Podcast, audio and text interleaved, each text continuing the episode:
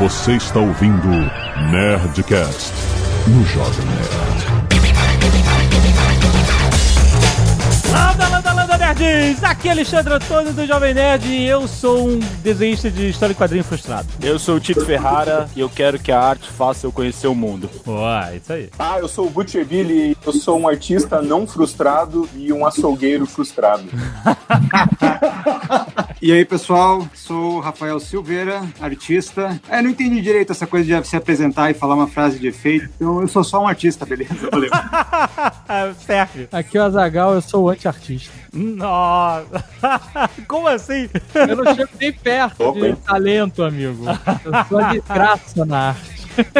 Muito bem, nerds! Estamos aqui em mais um Nerdcast de profissão. Hoje a gente vai entender a vida desses artistas gráficos, cara. Eu posso dizer que são todos artistas gráficos ou tem artistas plásticos aqui também? Plástico é quando é pintura, né? E coisas mais materiais, assim, não só processos gráficos, né? Então acho que dá pra dizer também, porque o principal dos meus trabalhos é pintura a óleo. Ó. Imagino que o Tito também deva lidar com coisas plásticas, né? Dos sprays e. Pois é. Na verdade, quando eu falo, eu falo só artista, geralmente, porque engloba tanta coisa aí. É que verdade. Pois é. Cada é vez verdade. trabalhando com uma coisa. Vamos entender da onde eles vêm, o que eles comem, como eles pagam suas contas. Como é ser artista no Brasil? E-mail! Canelada.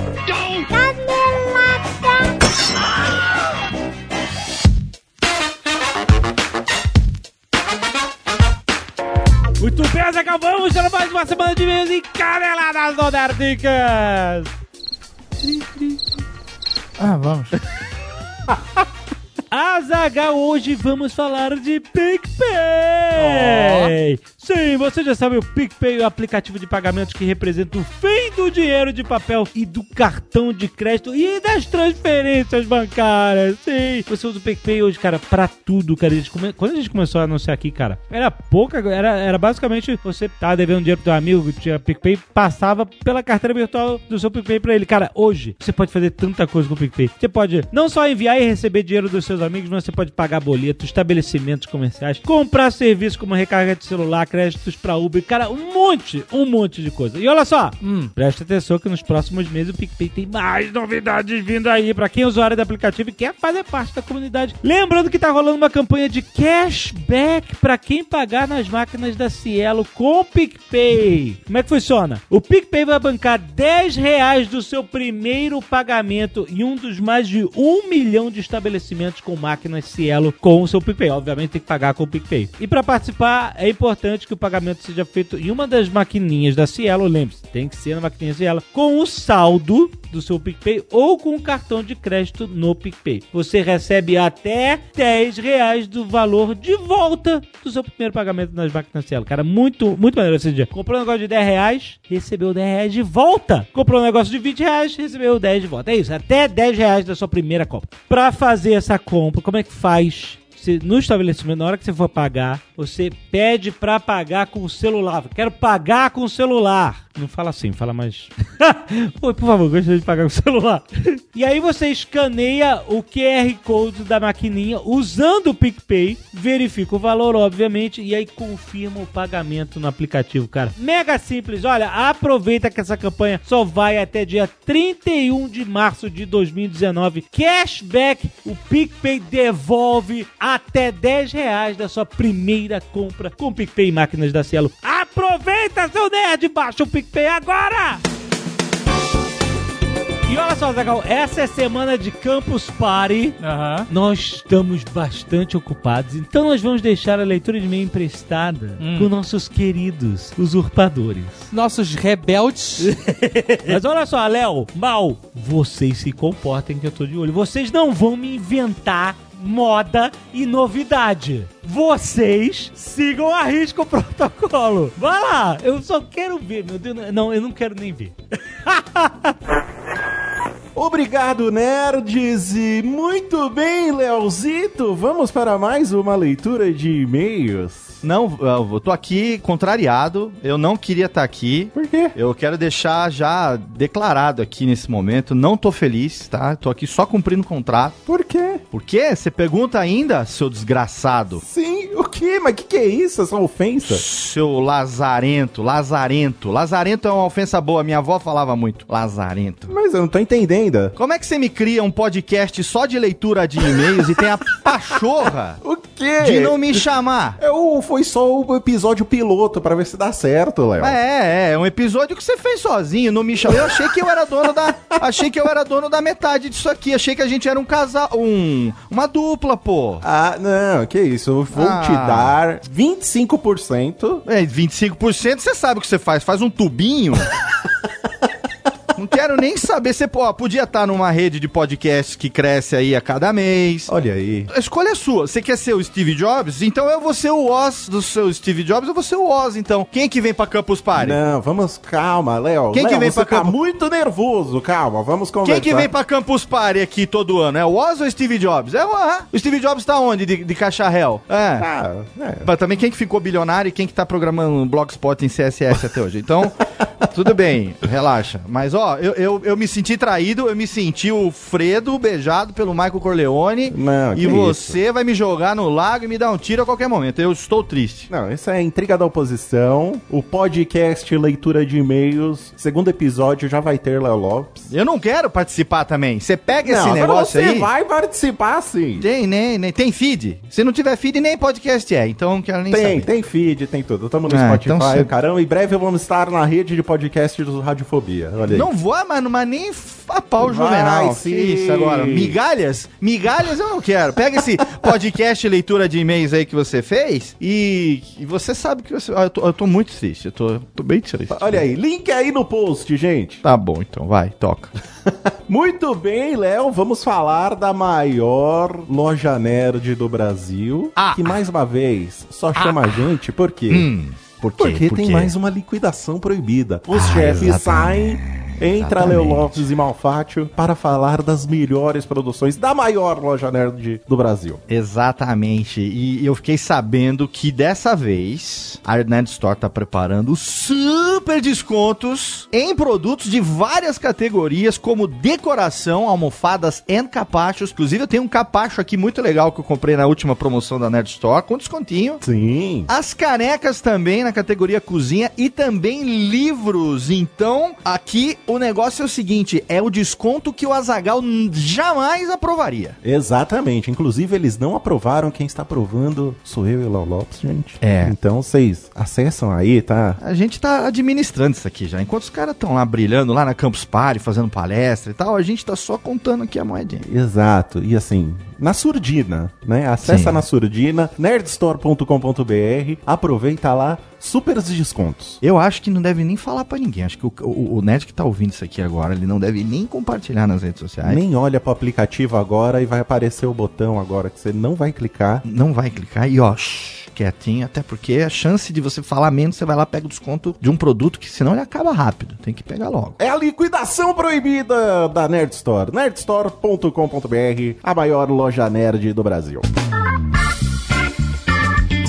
E se você não quiser ouvir os e-mails e recados do último Nerdcast com a voz desse traidor que tá aí do outro lado, você pode pular diretamente para lhes 21 minutos e 22 muros grafitados. E os queridos nerds que doaram sangue essa semana estão aqui listados no cacete de agulha. Muito obrigado, nerds, vocês todos que salvaram vidas essa semana. Sim. A Júlia de Souza, o Juliano de Souza, a família de Souza aí em peso, a Juliana Mota, o Vander Filho, o Júlio Doro, Fernando Machado, Lucas Bueno, Bruno Santos, Gabriel Cardoso, Luiz Esteves, Leonardo Esteves, Marcelo Ferreira Vasconcelos, Flaviano Bepler, Ana Clara Rossini, João Marcos Magalhães e o Cláudio Fernando Sobrinho. Muito obrigado, gente. Salvando vidas aí. Muito bem, doe sempre sangue. Exatamente, principalmente agora que se aproxima o período de carnaval, as pessoas tendem a esquecer de doar sangue, então é melhor agora já doar para abastecer os bancos de sangue aí, porque no carnaval, infelizmente, se precisa demais.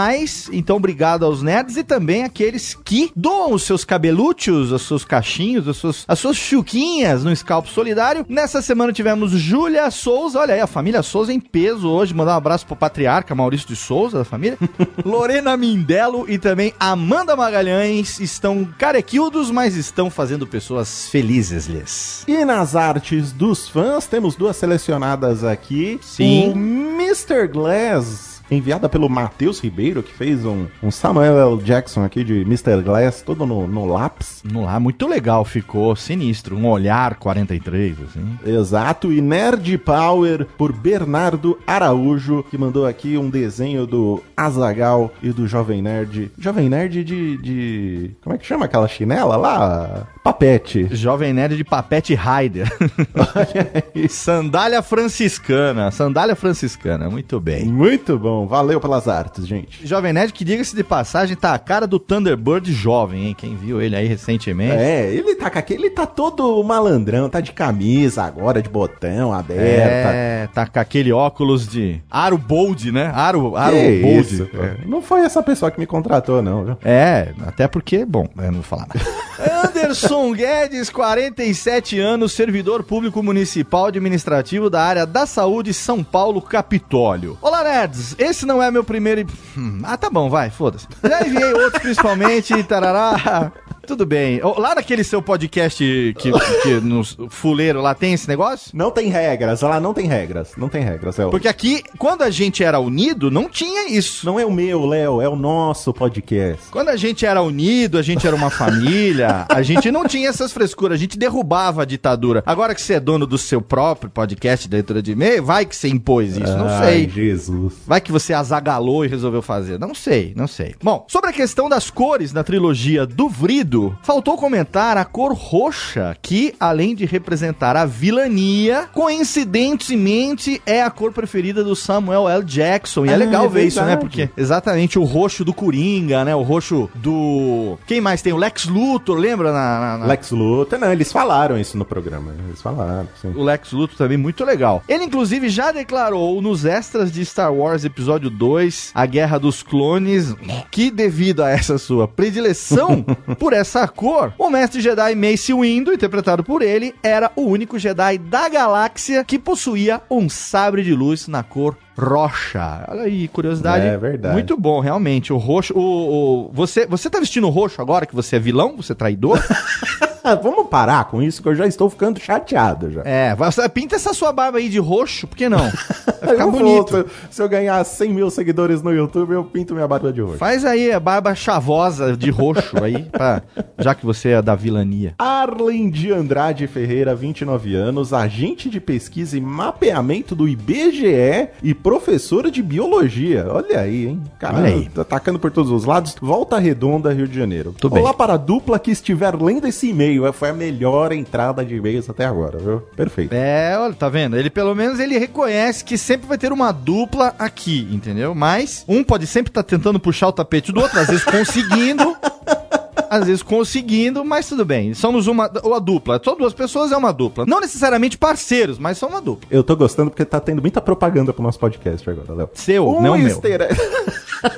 Um easter egg interessante do filme Vidro, que não foi comentado no programa, é a manchete de uma revista focada em uma cena do início. Nela, a Osaka Tower é definida como a Real Marvel. Ah, é verdade, eu percebi isso também. Uma brincadeira sobre o filme se tratar de uma história de super-heróis com uma pegada real. Só isso mesmo, foi um e-mail rápido aqui dele. Mas eu percebi isso também quando aparece a revistinha lá da inauguração da torre. Eles, eu vi que eles colocaram Marvel como a manchete, foi justamente pra. Acho que só pra dar uma cutucada, né? Nos filmes que a gente tá acostumado a ver de cinema aí, de heróis e tal. Eles colocaram de propósito. Isso aí foi, foi bacana, eu gostei. Você sabe por que, que eu não vi isso no filme? Hum. Porque eu não vi o filme.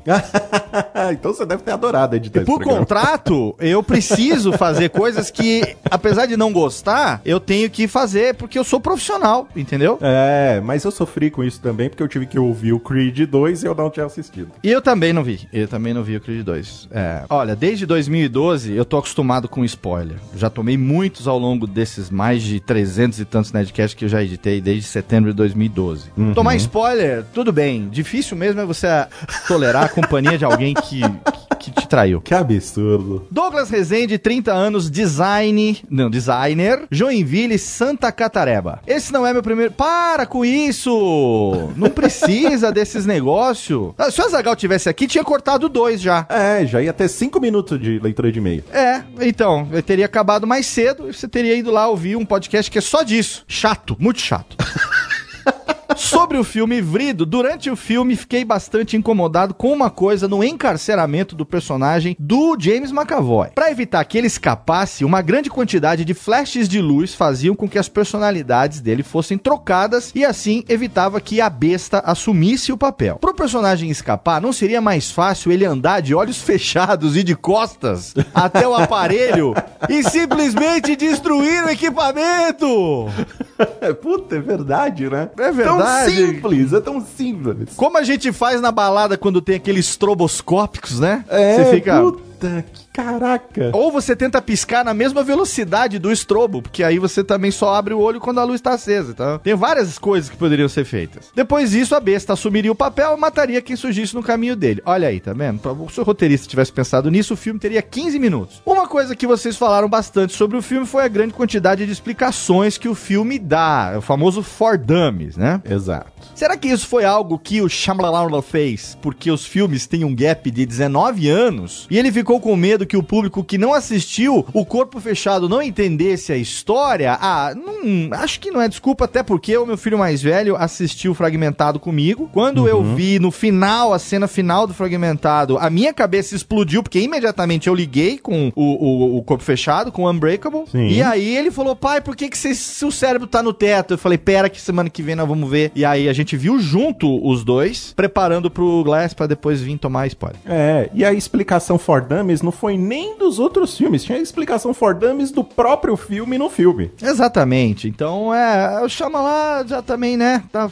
peruquinha dele já tá dizendo tudo. Não posso enviar esse e-mail sem mencionar que vocês são meus grandes companheiros de trabalho, como eu tenho um estúdio, minha casa, acabo trabalhando boa parte da semana sozinho, e o Nerdcast me ajuda muito a não ficar maluco. Vida longa ao Jovem Nerd e Azagal. Ah, tá bom. Eles que vivam longamente, eu e Mal morramos amanhã. Muito bem. Tá Exato. bom. Obrigado aí pelo elogio pra quem não tá aqui, né? Em vez de elogiar quem veio trabalhar. Não, tá elogiando quem tá lá na Campus Party. Agora eu vou, vou me comportar porque os chefes chegaram, eles estão me olhando aqui através do vidro. Ah, estão olhando aí através do vídeo. Eu tô aqui no longe, então eu posso falar e você vai fazer cara, você vai ficar cada vez mais vermelho, porque eu sei que você, quando você faz coisas que você não deve, você fica vermelho.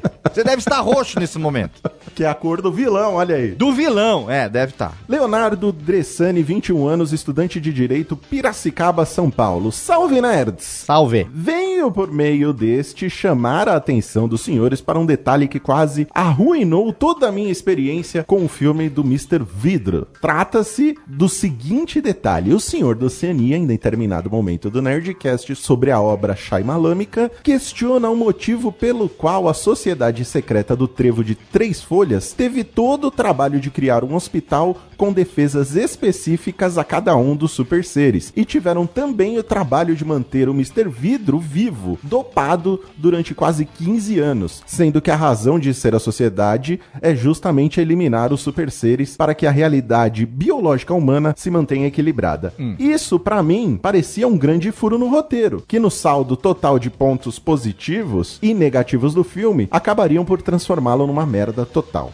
Porém, devemos lembrar que nas cenas em que a psicóloga se revela como integrante da Sociedade do Trevo, ela diz em seu mini discurso didático que não adianta simplesmente matar esses super seres, posto que isso acarretaria no surgimento de outro herói e subsequentemente vilão, e que seria muito mais difícil detectá-los e controlá-los porque eles poderiam aparecer em qualquer lugar do mundo, frustrando os objetivos dessa sociedade secreta, o que justificaria então todo o plot do filme de manter o Mr. Vidro no hospital e fazer todo aquele trabalho de tentar convencê-los de que são apenas seres mundanos. Quando a coisa foge total do controle da sociedade do trevo e o vigilante e a besta começam aquela briga toda a céu aberto em público, aí acredito a ação menos danosa disso tudo, dados os objetivos da sociedade, seria eliminá-los, posto que a tentativa de neutralizá-los, acabando com a fé que eles tinham de serem seres especiais, havia sido totalmente frustrada. É um detalhe que me aliviou, porque o início da trilogia é excelente e seria uma pena ver ela terminando lixosamente e é uma interpretação visão que se amarra no que foi discutido no episódio sobre a fé, reafirmando o peso dessa temática na obra em questão. Porque se a sociedade do trevo fizesse os super seres perderem a fé em si mesmos, em sua verdadeira natureza, seu trabalho estaria completo. Grande abraço, continuem o excelente trabalho. É uma análise interessante que mostra a intenção psicológica por trás da sociedade do Trevo de Três Folhas, que inclusive já, como continuidade disso, né? Eu já Uhum. fiquei sabendo que o Shamalama Lama já anunciou um quarto filme da trilogia. Ah, isso com certeza vai ter. O- Não, já tá anunciado. O quarto filme da trilogia vai ser com o maior vilão de todos desse universo.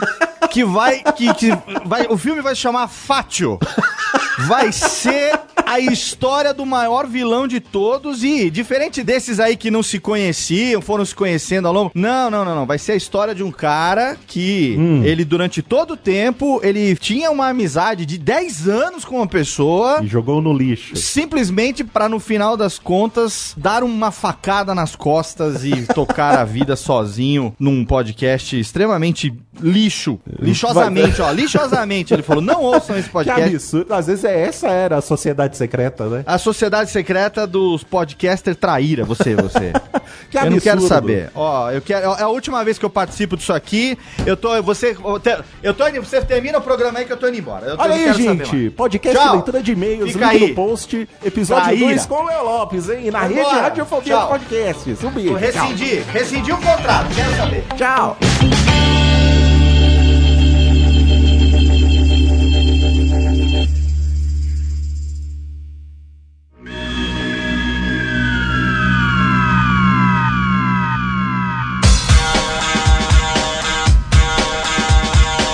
Eu acho que esse podcast vai ser muito interessante, porque tem uma parcela bem grande do nosso público que curte desenhar, a gente tem as artes dos fãs toda semana. E é uma profissão difícil de vingar. Primeiro pela aquela história, né, que artista faz tudo na amizade, é só um desenhinho, né? Aquele papo que a gente ouve aí. Você, você é artista ou você trabalha? É, exato. E vocês três trabalham, né, com arte e é interessante ver o caminho que vocês fizeram até onde vocês chegaram hoje em dia, né? Sim, sim. Quem quer começar falando como começou a carreira? Pode falar até antes, né?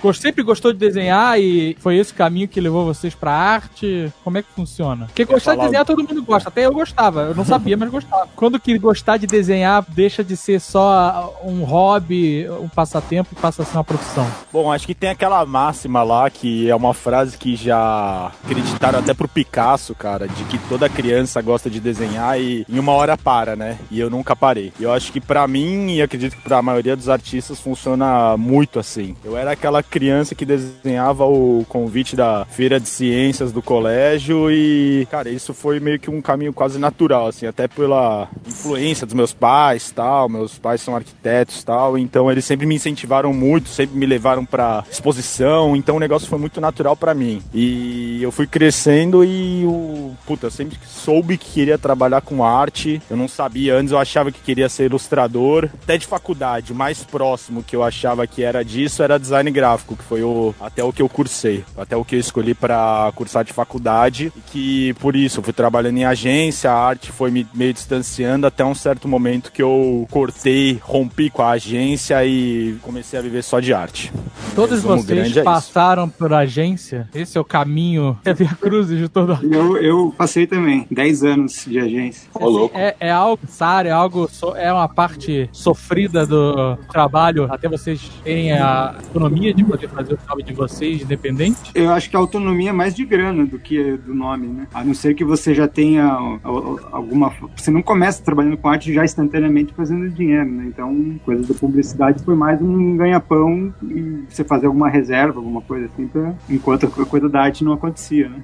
É, eu acredito que quando o cara vai se formar, ele escolhe uma profissão, vai, a mais entre mil aspas aí, segura, eu acho que o caminho da publicidade ou design gráfico, alguma coisa relacionada com criação, onde você vai criar uma imagem, é o mais próximo, né? Contanto que na minha sala da faculdade, cara, por sorte até eu consigo enxergar isso hoje, que era um catado de ilustrador e artista, meu. Contanto que muita gente hoje em dia trabalha com ilustração digital, eu trabalho com arte mais pintada, né? Sei lá como pode dizer, mas é. Eu acho que é um caminho mais natural, quando o cara vai escolher uma faculdade, né? Quem não faz faculdade, enfim, acho que é outra história. Todos Sim, vocês fizeram faculdade? Eu fiz faculdade de design gráfico. É, eu Que é o- fiz, fiz publicidade, fiz também artes plásticas, mas não me formei nas artes plásticas, porque eu fechei o pau com os professores lá, mas acabei me formando na, na- em publicidade. É engraçado, né? Acho que a sina de todo artista, assim, é ter sido um designer meio malquisto, assim, né? Tipo, ter sido meio, sei lá, um,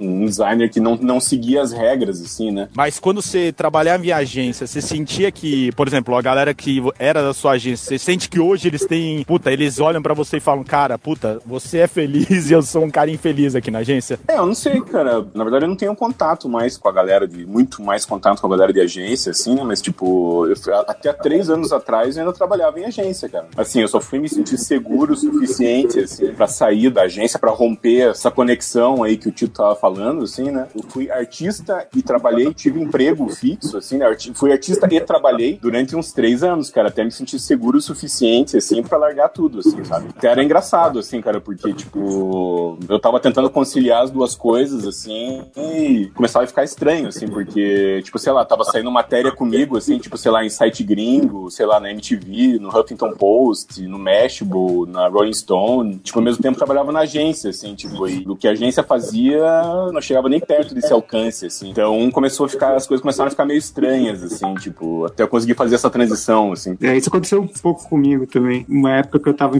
trabalhando em agência, eu fiz a capa do disco do Skank, essa banda de Minas Gerais, né? Uhum.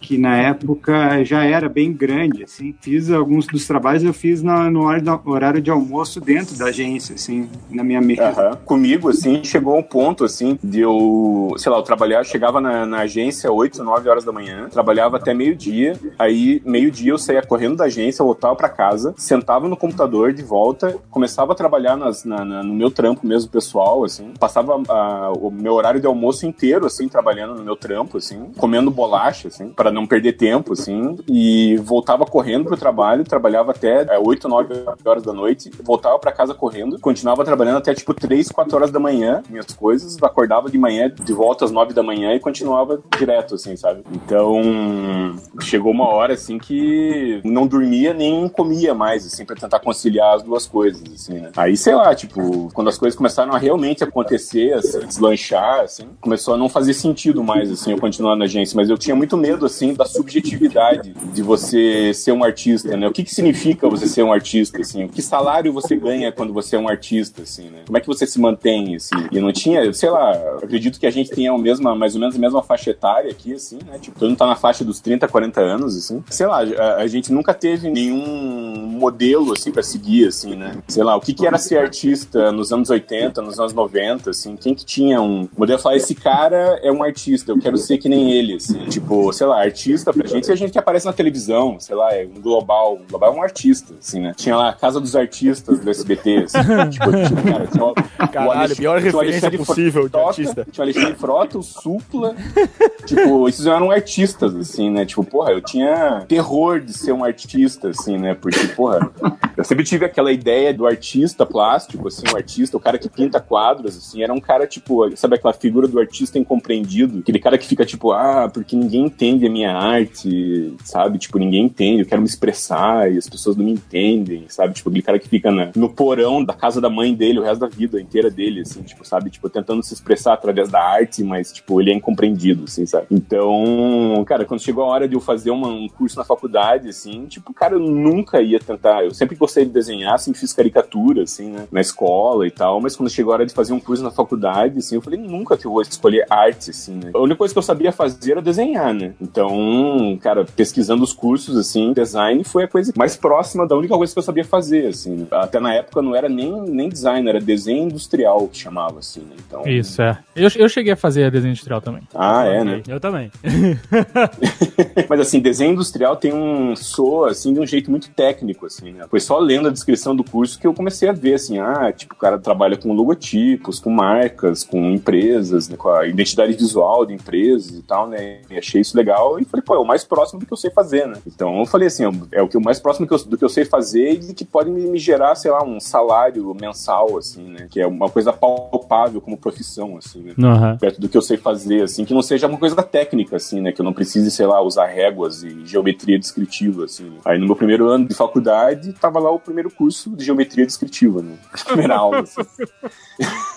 ok, né? Mas, ah, tudo bem, eu fiz o curso, assim, nunca me senti 100% confortável, assim, com a faculdade, assim. Me Você formei foi- e tal. Você acha que foi um bom curso ou se você tivesse feito, sei lá, belas artes, alguma coisa assim, teria sido mais é. proveitoso? Ou, Pra ou não mim- fez diferença nenhuma pra você ter feito desenho industrial e se você tivesse seguido a, a sua carreira de artista, seu talento, você acha que teria chegado onde chegou? É, que tá, tipo, pra mim, belas artes, pelo jeito que soa, se eu fizesse belas artes, eu ia virar artista. E eu não queria virar artista. Tipo, tinha horror de ser artista, assim, sabe? Por, justamente por essa. boina e É, exatamente, por essa imagem que eu tinha cigarro e que, que- cigarrilha, né? Exatamente, do que era ser um artista, assim, né? Claro, tipo, quando você olha pra fora do país, assim, você tem milhares de exemplos de artistas, né? Que você é, admira e que você pode servir como inspiração, mas, porra, a gente tá no Brasil, né? Pô, quem que a gente tinha como exemplo aqui no Brasil, assim, de, de- de como ser um artista, viver como um artista, né? Então eu sempre tive esse horror, assim, é, uma- é muito subjetivo, assim, eu precisava de uma coisa mais objetiva pra seguir com a minha vida, assim, né? Então, Belas Artes não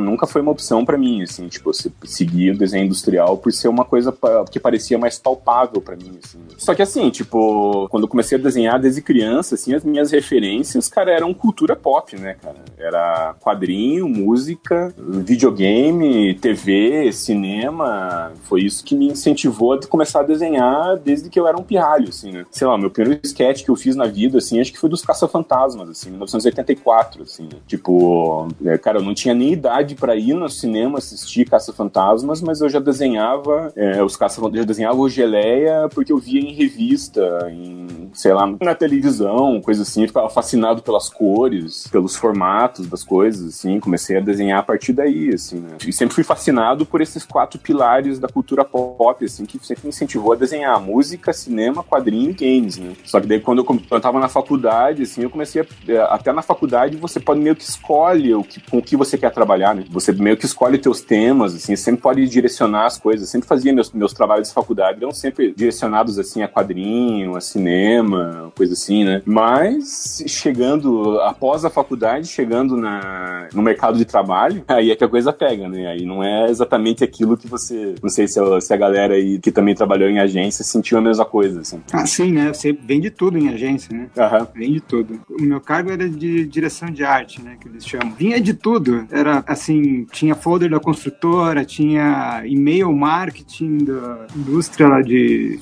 de alguma coisa, enfim, coisas internas das empresas, sabe? Eu fiz até tabloide de supermercado no começo, assim. Aham. Então era uma coisa bem enfadonha, assim, uma coisa. A maioria, digamos assim, 80% do tempo você assim, nas agências é para os jobs que dão grana mesmo e que são meio chatos, assim. É, isso é muito frustrante, né, cara? Porque, cara, não tem nada a ver com as tuas referências, assim, né? Com aquilo que te inspirou a, a, a começar a desenhar, assim, né? Começar a seguir esse ramo, assim, né? Sim. Eu também, era a mesma, era a mesma coisa, cara. Eu traba- fazia na agência, eu fazia. Era uma agência de marketing digital, né? Então a gente fazia muita coisa pra internet, assim. Cara, eu desenhava site de empresa de papel higiênico. eu desenhava e-commerce de panela. Olha aí, que maravilhoso. Eu desenhava, sei lá, site de empreendimento imobiliário, assim, tipo, a mesma coisa. assim. Mas é inegável, assim, eu não posso mentir, assim, em dizer que, tipo, tudo isso, assim, a frustração que tudo isso gerou, assim, foi o combustível pra me, me catapultar pra fazer outra, fazer o meu próprio trabalho pessoal, assim, sabe? Aham. Então era aquela coisa, assim, eu, eu passava oito, nove horas por dia me frustrando no meu, no meu trabalho durante o dia, assim, e sonhando em chegar em casa e aplicar as ideias que eu não podia aplicar na agência no meu trabalho pessoal, assim, no meu trabalho, né, paralelo, no meu trabalho artístico, assim, né. Então, Será que- foi a partir daí que tudo começou, assim, foi tudo baseado na, foi no ódio e na frustração, assim. É, Ah, Então, melhor forma. Se- Será que esse ódio, essa sensação de estar fazendo um trabalho enfadonho, assim, não alimenta um certo sarcasmo, assim, na personalidade do, do Ah, com artista? certeza, com certeza. Porque, tipo assim, é, é, muitas das ideias que eu tentava colocar na, na- dentro da agência, as ideias que não vingavam por qualquer motivo, por eh, negação interna ou pelo cliente não gostar da ideia, aquela coisa de agência mesmo, assim, eram as mesmas ideias que eu falava assim: ah, é? Não querem? Não deu, acham que não vai enrolar, acham que não é boa, que não vai dar certo? Então eu vou adaptar essa ideia pro meu trabalho pessoal, assim, sabe? E vou, e vou provar que vai dar certo, entendeu? É quase como uma pequena vingança, assim. Com certeza, com certeza. Cara, os alicerces da minha vida são ódio e vingança. cara. Ah, legal, gostou.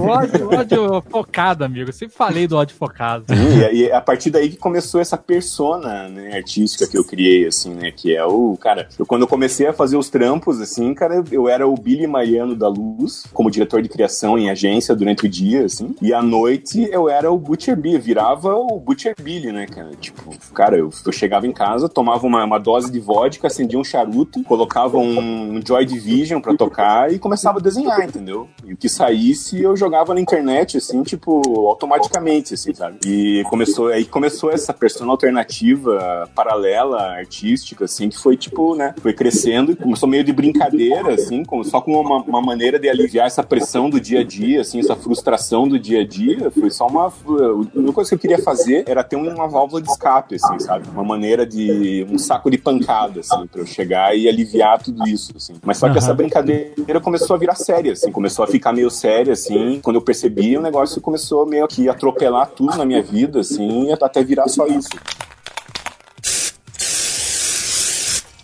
Acho que é interessante a gente falar um pouco também, pra quem não conhece, né, o estilo de cada um de vocês. O, o, o Butcher Billy tem um estilo mais cultura pop, pop art, né? Aham. Mistura quadrinhos com videogame, com política, Aham. com seriados, com, né, com filmes. O Butcher ele fez até al- algumas artes que a gente tem estampas lá na Nerd Store, tem a do, Uhum. do rock, né? A Tears in the Rain também, que a gente tem camiseta e tal. Já o Tito, a gente. Eu nem lembro como eu conheci o Tito. O Zagal é, segue artista pra caramba no, no Instagram. Eu gosto bastante. E aí, puta, o Tito já é mais arte de grafite e tal, né? A gente, eu tinha visto várias artes dele. Lembrei como eu conheci o Tito, tô louco. Ele mandou pra gente no Nerdcast. Foi, Tinha- pô, foi quando vocês zeraram a vida. O Tito fez a arte do, do Stallone, a gente no Stallone na, na porta da loja. É, e aí ele mandou um e-mail ou alguém mandou. Foi você que mandou, né, Tito? Não, foi alguém que mandou. Não, foi engraçado essa história, porque eu tava pintando numa loja, inclusive foi a loja que comecei pintando uma loja, os caras adoraram, eu pintei outro portão da loja, aqueles portões de aço. Eles adoraram segunda, me chamaram pra terceira, quarta, de repente eles me chamaram pra pintar as 40 lojas. E daí chegou um momento que eles, meu, nem olhavam o layout e só falavam, ó, Tito, o endereço é esse, o portão é esse, manda ver, né? Cara, eles estavam tão confiantes em mim que eles nem, nem aprovavam o layout e amavam tudo que eu fazia. E era uma época que eu tava ouvindo muito o Nerdcast, né? Na época que eu trabalhava em agência, foi justamente nessa época aí que o Butcher Billy narrou. Que é um pouco diferente, não era com tanto ódio, mas era mais ou menos isso. Cara, eu, eu tava ouvindo vocês, teve aquela história do. Amor e ódio são sentimentos muito parecidos, né, cara? Se for Muito pensar. próximo, muito próximo.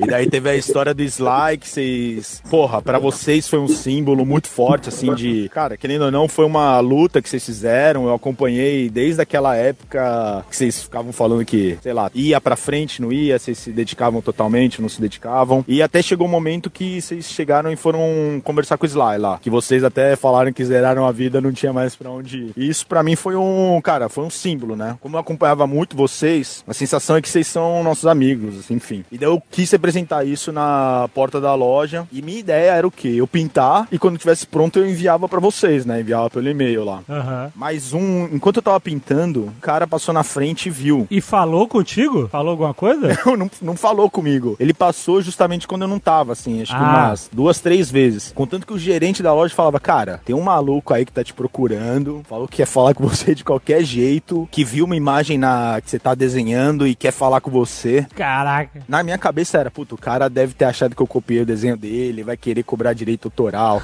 sei lá, qualquer merda. E daí eu não sei como alguém falou, cara, os caras estão comentando no Nerdcast sobre o seu desenho. E daí eu fui ouvir, e daí eu vi que vocês estavam falando sobre minha pintura, daí eu mandei um e-mail. Daí foi assim que vocês Ah, conheceram, que daí era a pintura de vocês com o slide. Eu já tinha finalizado lá, contanto que, na verdade, o Azagal não quis ler no primeiro e-mail, porque eu falei que era o primeiro e-mail. Ah, olha aí. Mas depois vocês- eu tive a redenção e pela- acho que pela primeira vez vocês releram o e-mail da semana passada. Foi aí eu conheci, passei a seguir e tal. E aí, quando a gente fez o Nerd Bunker em São Paulo, e eu falei, puta, vou falar com o Tito, né, cara? A gente queria, porque queria ter esse estilo, com grafite e tal. E ficou fodástico, né? O Nerd Bunker é um sonho que a gente realizou, mais um sonho, e de ter as artes dele. E aí é um estilo completamente diferente do Butcher, né? Bem mais street art. É legal porque muito, assim, o Tito faz tela também, mas a maior parte das artes que você faz, ela acaba tendo um, um tempo de vida, né? Porque é, você faz muito trabalho em rua, né? E que ele vai estar nas intempéries climáticas e ele não vai estar lá pra sempre, né? É muito doido cara, isso, né? É, assim, é o, é o poder do desapego, assim. Contando que hoje em dia, cara, eu não tenho muito apego, não. Tipo, é, você faz na rua, cara. Porra, semana que vem pode chegar a prefeitura pintar de cinza. Você faz na casa de alguém, o cara próprio, sei lá, acho que o do Nerd Bunker, de repente vocês se mudam. Já era, cara. O próximo inquilino lá vai,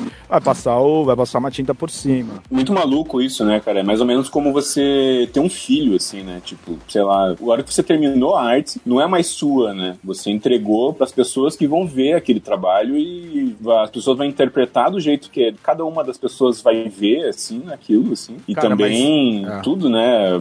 Podem fazer uma. Podem, alguém pode vir e pichar em cima e você que faz street art, assim, né, cara, especificamente, assim, as pessoas podem pintar em cima e, e continuar o teu trabalho, é, né? Entre aspas, assim, continuar É, o teu trampo fazendo em cima. Né? Ele já fez um grafite em, em Londres, na Inglaterra, acho que não foi em Londres, né? E fez um também em Nova York. E o de Nova York, em uma semana já tinham feito coisa em cima do de Nova York. Caraca. Já mandou foto Pô, com... eu fiquei puto, cara. Eu peguei um puta ponto em Manhattan lá, lá no Sorro, cara, um puta painel gigante. Pintei lá, me fudi. Tava menos 8 graus pra pintar, pintei com o dedo congelando. Cara, ficou legal o painel. Ficou E daí as pessoas foram marcando muito, né? Até chegou um momento que alguém marcou e tinha um bombe por cima. E assim, aqui no Brasil é um pouco diferente, vai. Cada lugar na... tem um, vai, uma lei das ruas. E lá meio que você pode pintar por cima, não tem tanta essa regra, sabe?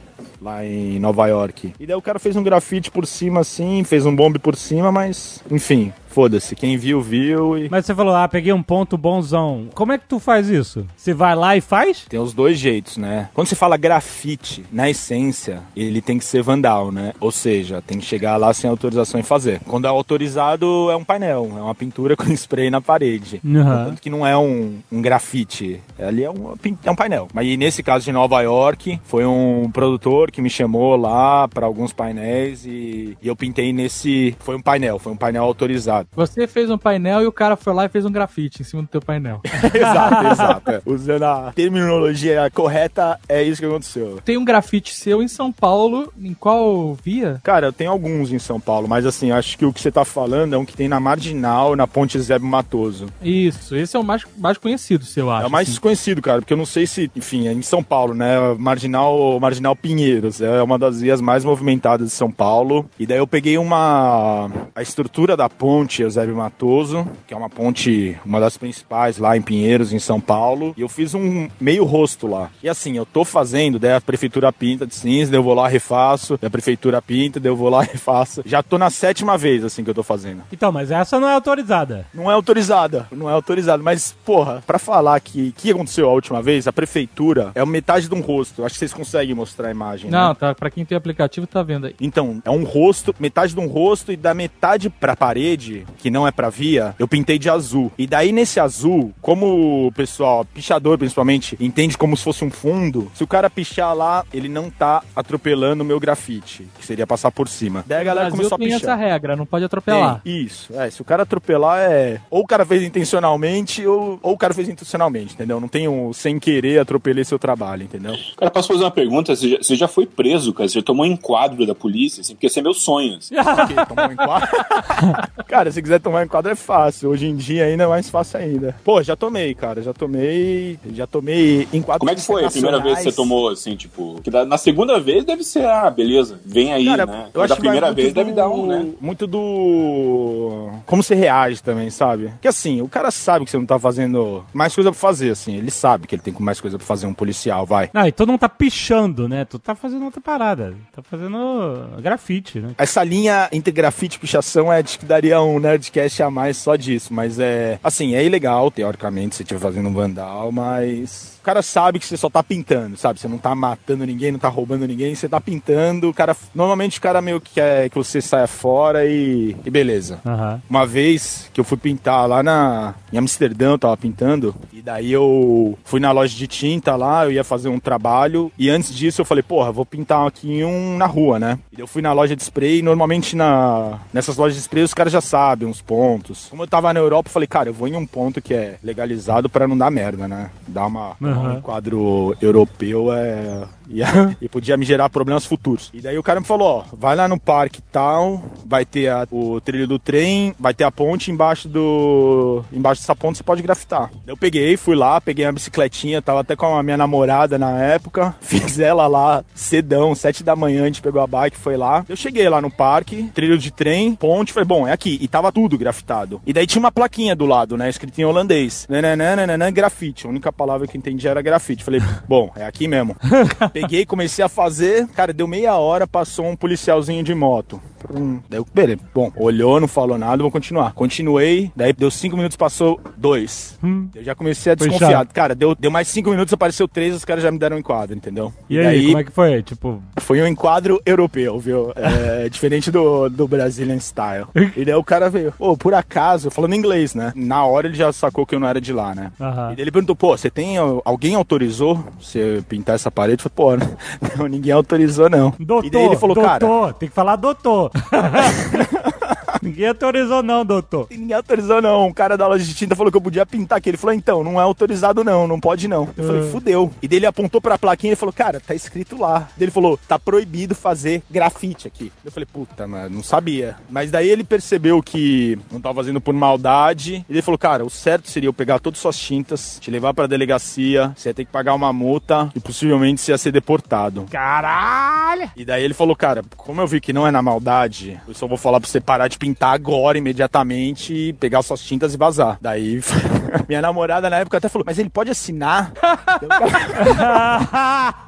pro Instagram. Não, só pra galera achar. Eu falei, meu, o cara falou, meu, vaza, vaza. Tem até uma foto, depois eu mando desse enquadro aí. Tem uma, ela conseguiu tirar uma fotinha minha lá. Caralho. Mas foi isso, um enquadro internacional até. Mas em São Paulo nunca rolou. Já rolou e, e é também nesse naipe. Vaza daí. Em São Paulo eles não perguntam muito, não perguntam muito antes não. Normalmente eles só pra sair fora. É, sai fora, tipo, porque eu pinto de dia, né, cara? Assim, eu, pra evitar uma, uma leitura, sei lá, você tá de noite carregando um monte de coisa, fazendo um movimento, sei lá, meio, meio suspeito. Por cara interpretar de uma outra forma é fácil, entendeu? Se eu tô fazendo seis da tarde, no meio da marginal, carro passando toda hora, eu tô com uma escada e com spray, o cara fala, bom, ele tá fazendo um grafite. Se eu quiser parar ele, dar um enquadro e levar pra delegacia, eu levo, mas É. ele tá fazendo só um grafite, entendeu? Ficar claro. O cara ia dar uma filtrada, é isso? É, e seis da tarde, na marginal, se o cara parar uma das vias, ele para São Paulo inteiro. Então o cara tem que estar muito afim de me parar, entendeu? Mas você ouve dos motoristas, não ouve? Ouve, não, enquanto eu tô fazendo, cara, porra, só passa justiceiro do lado, cara. Só.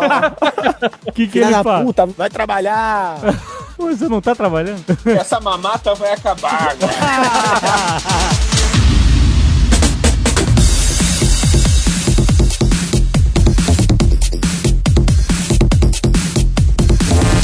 Já o Rafael, que eu conheci recentemente, e o Davi, né, que todo mundo conhece, nosso italiano maluco, já é uma, uma pegada bem mais artista plástico, como a gente conhece. Quadro, óleo sobre tela, molduras, com puta diferencial, né, do estilo e das molduras, mas é uma pegada mais galeria de arte, vamos dizer assim. Pode dizer isso? Pode. A principal, digamos assim, atividade é, na minha rotina, assim, de, não tem bem uma rotina, mas na minha prática artística são as pinturas a óleo. Acho que eu trabalho em várias técnicas, mas essa é o que mais é presente na- nas minhas obras. E essas pinturas, elas vão para galeria, vão para museu, para coleções particulares. é, então é, digamos assim, um estilo clássico de um artista como era no, no- no século XX, assim, né? Então... Mas a técnica é clássica, vamos dizer assim, mas o seu estilo não é. É, eu dou uma flertada com algumas referências de, de coisas clássicas e sempre dou um, um twist, uma, umas maluquices minhas, assim. Então eu não sei, essa coisa de, de classificar é, o estilo, eu acho tudo muito confuso, porque parece que é, é uma coisa, você quer simplificar uma coisa que é complicada, para dar um nome para certeza, aquilo, é. para deixar fácil de entender. Tu nunca vai ser um, um- por mais que você consiga nomes assim para as coisas, vira um trabalho mais do curador, do- dos críticos de arte, do o artista para ele dar um rótulo para isso é bem difícil, assim. É, eu, eu, quando eu vi o, primeiro o seu primeiro trabalho, foi na casa do Davi, que é um quadro do cara com a cabeça explodindo, assim, uma bomba Ah, atômica. sim. Aham. Qual o nome desse quadro? Boom. Mas excelente. Claro que é bom. Eu vi na casa dele uma vez que eu dormi lá e eu fiquei maluco. Não só pelo quadro, que é foda, a pintura em si, que é foda, mas por conta da moldura também, né? Que era muito incrível, assim. E aí depois, conversando com você, quando eu te conheci, eu descobri que você faz as molduras, né? Sim, Pra- sim, porque Pro quadro, porque são peças únicas, né? Sim, é, tem quadros que eu fiz que, que, no- que às vezes tem moldura normal, assim, dessas que você compra. E tem algumas que eu comecei a fazer, a criar o design dessas molduras. E, é, Puta que pariu, que inveja do caralho. o que tá acontecendo? Você faz aquelas molduras? Sim, sim, sim. Meu Deus. É, porque é é uma coisa que você não consegue comprar, né? Então você tem que criar aquilo e tudo começa num processo de projeto mesmo, quase como um design de um produto, né? Então você tem um processo ali que, quando eu crio, muitas vezes vem uma ideia, assim, e eu queria, ne- nesse quadro específico que o Dave estava falando, eu queria que a moldura explodisse junto com a cabeça do cara. assim. Então, de certa forma, foi o propósito do, do- dessa criação, é como que eu ia fazer uma moldura explodir. Então, eu fui pegando umas referências meio, acho que tem um pouco de art deco, assim, nessa moldura. Tem um pouco de referência também de umas embalagens antigas de fogos de artifício chinês, que eu tenho um livro aqui que eu, eu gosto de colecionar essas referências meio obscuras, assim. Então, esse quadro, ele tem essas tem um pouco de Art Deco, que é de um desse período ali, meio anos 20, anos 30, com essa coisa da explosão, né? Do, e tem um, acho que tem um toquezinho de Magritte também, dá pra dizer, nesse- nessa pintura, de surrealismo, né? Clássico. Animal, animal. É a maneira que entrega a parada completa, né? A ideia, né? O conceito da arte completa, não é? Porque a moldura. Você não quer que o cara escolha a moldura que ele vai colocar na minha arte. Eu vou escolher isso. Não precisava nem, nem pintar, cara. Ven- Vendia só a moldura, cara. Tava tudo. Já, já me Moldura fala. animal. Eu tenho uma, uma visão de arte, assim, que eu acho que as minhas coisas são, sempre foram pro lado do figurativo e lido com a ornamentação, mas as pessoas cobram muito o artista pela parte conceitual também. Mas eu acho que não é porque a, a obra tem um conceito que ela não pode ser visualmente impactante também, né? Ser bonita, ser interessante. Então eu sempre tive uma preocupação com a aparência da- das obras, de ser visualmente impactante e no final das contas, a a pessoa se torna artista porque ela gosta de olhar para aquelas coisas, né? Então Sim. você acaba procurando criar alguma coisa que você também, de certa forma, goste e queira que as pessoas sintam também essa mesma vibração positiva, essa coisa interessante que você sente ao olhar para esse tipo de arte. Então, por isso que eu acabei buscando, eu sempre gostei muito dessas coisas mais antigas, de barroco, rococó, e nunca engoli muito essa história de que a ornamentação é meramente decorativa e que só a parte conceitual que, que é mais importante, né? Então nunca, isso nunca me desceu muito assim no, no mundo das artes. Então eu sempre brinquei, flertei com essa coisa da ornamentação para, digamos assim, conversar com o conceito que eu estou apresentando no quadro. Então veio um pouco dessa, até de uma certa forma, uma provocação com relação a essa visão de que algumas coisas são meramente decorativas.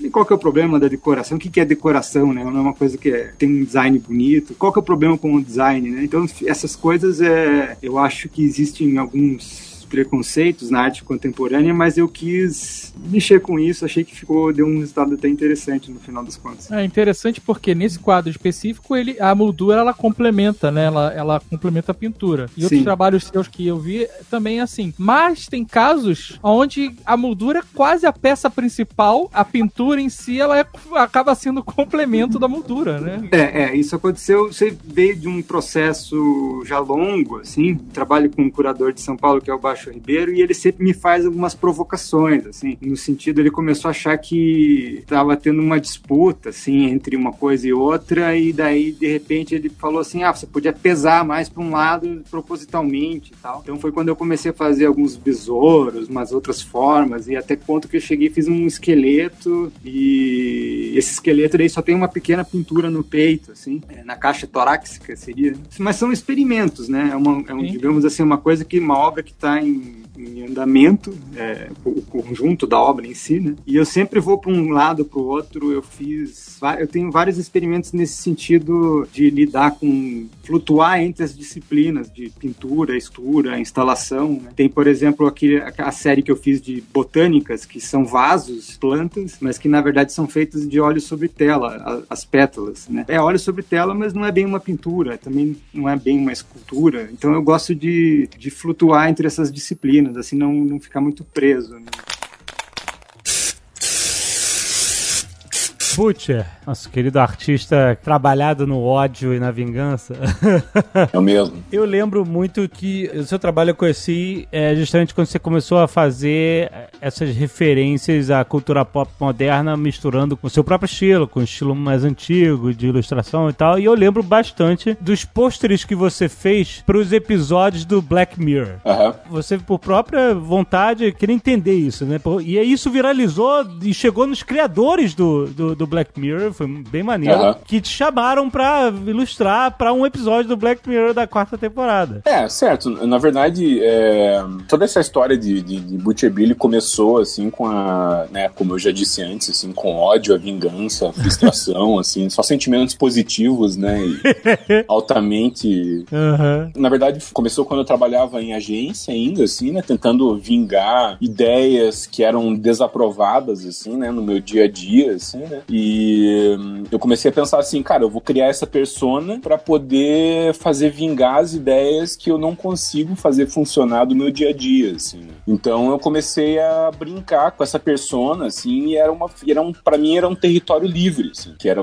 né, durante meu dia a dia de trabalho, assim, eu, eu enfrentava todos os dias um território arenoso, assim, né, cheio de percalços e obstáculos, assim, né, e durante a noite, assim, eu como Butcher Billy, assim, eu poderia brincar com qualquer ideia, com qualquer marca, com qualquer, né, propriedade que eu quisesse, assim, eu era meu próprio cliente, assim, né, digamos, assim, com, pensando em termos de agência, assim. Caraca, o Jovem Nerd foi muito isso nisso também. Mesma parada, Sim. cara. Muito maneiro. Sim. E assim, eu pensava assim, porra, eu quero mexer com uma propriedade intelectual, eu quero mexer com uma, uma marca.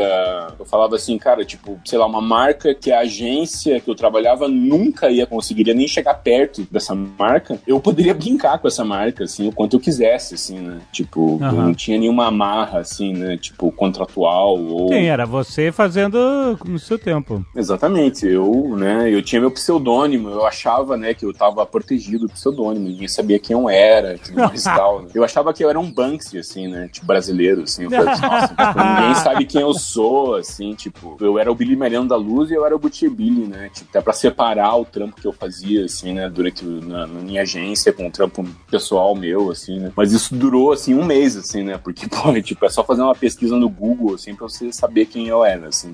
Cara, eu comecei a. Todas as marcas que eu curtia brincar, assim, eu comecei a brincar. Tudo que me inspirava, como eu falei, assim, tipo, esses pilares de cultura pop, assim, né? Tipo, cinema, games, música. Tudo aquilo que me inspirou a começar a desenhar desde criança, assim, era aquilo que eu iria brincar como nesse meu projeto paralelo, assim, né? E assim, se o Tito tinha as ruas, né? Os muros, a street art, assim, como o canvas dele, assim, né? O, o, o Rafael tinha o próprio, né, as galerias e o próprio, as próprias telas como campo de trabalho dele, assim, o meu campo, né, seria a internet, assim, né, cara, às vezes eu, eu dou muita palestra em faculdade, universidade, assim, né, e os estudantes me perguntam, assim, né, pô, cara, como é que você fez pro teu trampo é, aparecer para tantas pessoas, tantas empresas importantes, tantas marcas importantes, viralizar no mundo inteiro, assim, né, eu falo assim, cara, sempre dou essa mesma resposta, assim, já ouviu falar de uma, uma coisa chamada internet? tipo, Aham. Cara, é isso aí, né, cara? Pô, é uma janela pro mundo, assim, né? Tipo, porra, você quer que você tá lá no teu, no teu quarto ali tentando fazer uma coisa aparecer pra quem você quer que apareça, assim, cara, você joga na internet, pronto, assim, né? Espera acontecer, assim, se for competente o suficiente, vai acontecer, né? E nesse caso do Black Mirror em especial, assim, eu, eu tava fazendo aquilo que eu já fazia. O Black Mirror aconteceu em 2016, começo de 2016, mais ou menos, assim, né? Mas eu já, já atuava na internet como Butcher Billy, criando conteúdo, assim, desde 2013, 2000, final de 2012, por aí, assim, né? Brincando, né, com personalidades, com celebridades, com marcas e coisas do tipo, assim, né? E É, eu tava fazendo que- aquilo que eu sempre fiz, assim, eu sempre, alguma coisa me inspirava e eu brincava com aquilo, assim, né? Eu liquidificava conceitos e ideias e tudo mais e tal. Daí eu pensei, a primeira vez que eu tive contato com Black Mirror foi em 2015, 2016, por aí, assim, mas eu já conhecia, depois eu, fui, eu assisti o primeiro episódio em 2016, mas eu já conhecia o criador do Black Mirror, que é o Charlie Brooker, né? Que é um, um escritor, um, um cara que é meio multimídia na Inglaterra, assim, e eu morei na Inglaterra de 2006 até 2010, por aí, né? Então eu assistia um programa dele que passava na, na, na Inglaterra, que ele tirava sarro de outros programas, assim, tipo, ele criticava outros programas de TV e fazia uma crítica, assim, tipo, o Charlie Brooker ele é comediante, na real, né? Tipo, Aham. pouca gente sabe, assim, mas, cara, o cara é humorista, ele é comediante, assim. E o Black Mirror, cara, se você, se você assistir por esse viés, assim, cara, é altamente satírico, assim, né? Sim, pra caralho. É, mesmo que essa- uma coisa, ah, o que a galera não entende aqui no Brasil é que satírico não, não significa que precisa necessariamente ser humorístico, né, naquele sentido da palavra comédia, assim, não precisa fazer a pessoa rir, assim, uma coisa satírica, assim, né? Aham. Uma coisa satírica pode ser extremamente depressiva, assim, né? Tipo, Tipo Black Mirror. como é o Black Mirror, a maioria dos episódios do Black Mirror, assim. Aham. Então, quando eu comecei assistindo, né, quando saiu no Netflix, eu comecei a assistir, assim, é, fiquei impactado, assim, daí vi que era do cara, que é esse cara que eu conhecia quando eu morava por lá, assim, né, e daí, cara, imediatamente eu fiquei inspirado, falei, cara, nossa, tipo, como qualquer coisa que eu já fazia, já fazia dois ou três anos, assim, cara, eu, eu vou mexer com isso aí, eu vou brincar com isso daí, né, e, tipo, e não vou pedir permissão pra ninguém, vou fazer, assim, simplesmente, assim. É, e daí eu comecei a brincar, eu comecei a imaginar, assim, falei, porra, tipo, esse, eu- eu- logo no primeiro episódio que eu assisti, assim, eu imaginei, cara, é, eu, nos anos 80 eu assistia Tales from the Crypt, né, que era aquele conto da cripta. Clássico, clássico. Que tinha o, porra, o, né, aquela caveirinha que apresentava os episódios e tal, tudo mais. Porra, e cada episódio era contido, né, tipo, no seu próprio universo, assim, não tinha nada a ver com o episódio anterior, o posterior, assim, tipo, era um- uma coisa Aham. separada, assim, tipo... Cara, eu assisti logo no primeiro episódio e imaginei, assim, cara, é- é- é- isso aí é um Tales from the Crypt moderno, assim, né? Aham. Você só adiciona a tecnologia e é um Tales from the Crypt, assim, né? Você tira o elemento sobrenatural, Sim, sim. coloca a tecnologia e é um Contos da Cripta, assim, né? E daí eu falei assim, cara, tipo, tem tudo a ver com o que eu faço, assim, né? Porque eu- as minhas referências são todas vintage, assim, né? São todas, tipo, antigas, assim, né? Tipo, de quadrinhos antigos, assim. E o Tales from the Crypt, antes de ser uma série de TV, foi quadrinhos, nos anos 60, nos anos 70, assim, né? Aham. Foi através dos quadrinhos do Tales from the Crypt que eles se inspiraram pra fazer a série. Daí eu falei assim, cara, eu vou fazer uma engenharia reversa e vou imaginar como seria se Black Mirror, na verdade, fosse quadrinhos Aham. e depois, né, se a galera que faz Black Mirror, na verdade, se inspirasse em quadrinhos que eram do Black Mirror nos anos 60 e 70, assim, originalmente, assim. Então eu comecei a brincar com isso e jogar no, no Twitter, assim, né. Foi no Twitter, nem foi no Instagram? Não, foi no Twitter mesmo. Caraca. Porque, na verdade, cara, tipo, a galera hoje em dia, quem tá no Facebook hoje em dia, são nossos tios, nossos avós, né? Se eu pensar assim, né? Tipo, quem importa mesmo na indústria, assim, tipo, tá no Twitter, assim, né? Aham. Mas, assim, eu uso todas as redes, assim, né? Cara, eu, como, como eu falei, minha, minha janela do campo de trabalho é o Instagram. Eu, aliás, é o, o a internet, né? Tipo, eu posto no Instagram, no Tumblr, no, no Facebook, no Twitter, em todas as redes possíveis, né? Aham. E daí, cara, uma das redes que eu joguei foi no Twitter. E eu comecei a brincar com isso, assim, eu não tinha nem a ideia de começar a fazer direto, assim, com todos os episódios, assim, eu fiz só com um ou dois episódios que eu achava que tinham mais a ver, assim, com essa estética, né? E joguei lá e, assim, tipo, imediatamente depois que eu joguei o primeiro episódio, o... eu não sei como, eu não, eu não taguei ninguém, assim, só fiz hashtag, assim, mas, tipo, chegou no Charlie Brooker, assim, alguém tagueou ele, o Caraca, que maneiro. Cara, foi muito massa, assim, tipo, foi algo totalmente inesperado, assim, porque eu não. Eu, cara, eu sou cara de pau, pra Tipo, se eu, se eu tivesse feito o negócio, assim, com total intenção de chegar naquela pessoa, eu teria feito, como eu faço várias vezes, assim, né? Mas, tipo, nessa vez, assim, não foi especificamente. Eu não taguei o cara, eu só postei como eu posto com todos os trampos que eu faço, assim. Chegou nele de alguma maneira, assim. E daí ele fez uma, um comentário, comentou no meu post, assim, tipo, uma postagem pública, né? Nossa, achei muito legal isso. Como é que eu faço para adquirir, né? Pra comprar e tal, não sei o quê. Pra colocar no meu escritório e tal. Irado. Nossa, daí, tipo, esse comentário do cara, assim, tipo, meu, gerou umas duas mil retweets, assim, tipo, meu, instantâneos, assim. sabe? Tipo, meu, o cara tinha, tipo, um milhão de seguidores, assim. Tipo, a- a- os comentários do cara geram, tipo, os de- milhares de retweets, assim, pra você ter uma ideia, assim. E daí o negócio virou uma loucura, de um dia pra noite, assim, né? Daí eu, eu respondi o cara por DM, assim, eu falei assim, meu, eu mando de presente pra você, não precisa se preocupar, assim, você não precisa comprar nada, assim. Daí a gente combinou e tal, e a gente conversou por DM, ele falou que, que curtiu muito trampo e tal, e daí eu resolvi fazer, mandei de presente para ele, pro escritório dele lá em Londres e tal, né? E daí eu resolvi fazer uma série, assim, né? Porque não era nenhuma nem intenção minha, assim, tipo. A série veio só depois que o cara já tinha anotado. Veio só depois, exatamente. Acho que antes da quarta temporada eram acho que 13 episódios, assim, contando todas as três temporadas, né? Daí eu Aham. fiz de todos os, cara, meio que de dois em dois dias ali eu tava postando um episódio novo, assim, né? Como se fosse uma capa de quadrinho dos anos 60 e 70, assim, né? Aham. Como se, tipo, cada episódio do, do Black Mirror fosse inspirado num quadrinho que saiu Isso, muito ah, irado. em décadas passadas, assim, né? É muito irado. E daí, assim, algumas semanas depois, o cara me escreveu de volta e falou assim: ó, tem, a gente tá gravando a quarta temporada da série e tem um trampo aqui. Eu tô, eu tô escrevendo os episódios, assim, agora nesse momento, e eu pensei em você, assim, tem um trampo aqui pra você, assim. Então, tipo, eu vou te direcionar aqui, se você tiver interesse, eu vou te direcionar pra minha assistente de produção aqui de design, assim, e, tipo, você vai, né, se você tiver interesse, você pode participar, assim. Falei, porra, manda ver, tipo. E aí, o que que tu fez? Cara, daí primeiro me passou o contato da assistente de produção, de da assistente de design lá, e cara, e daí a gente come- negociou. Nessa altura do campeonato eu já tinha uma agência que me representa em vários pontos do mundo, assim. Que é uma agência que representa artistas e ilustradores, assim, né? Tipo, pra trabalhos, assim, é, comissionados, né? Então eu falei, porra, bacana e tal.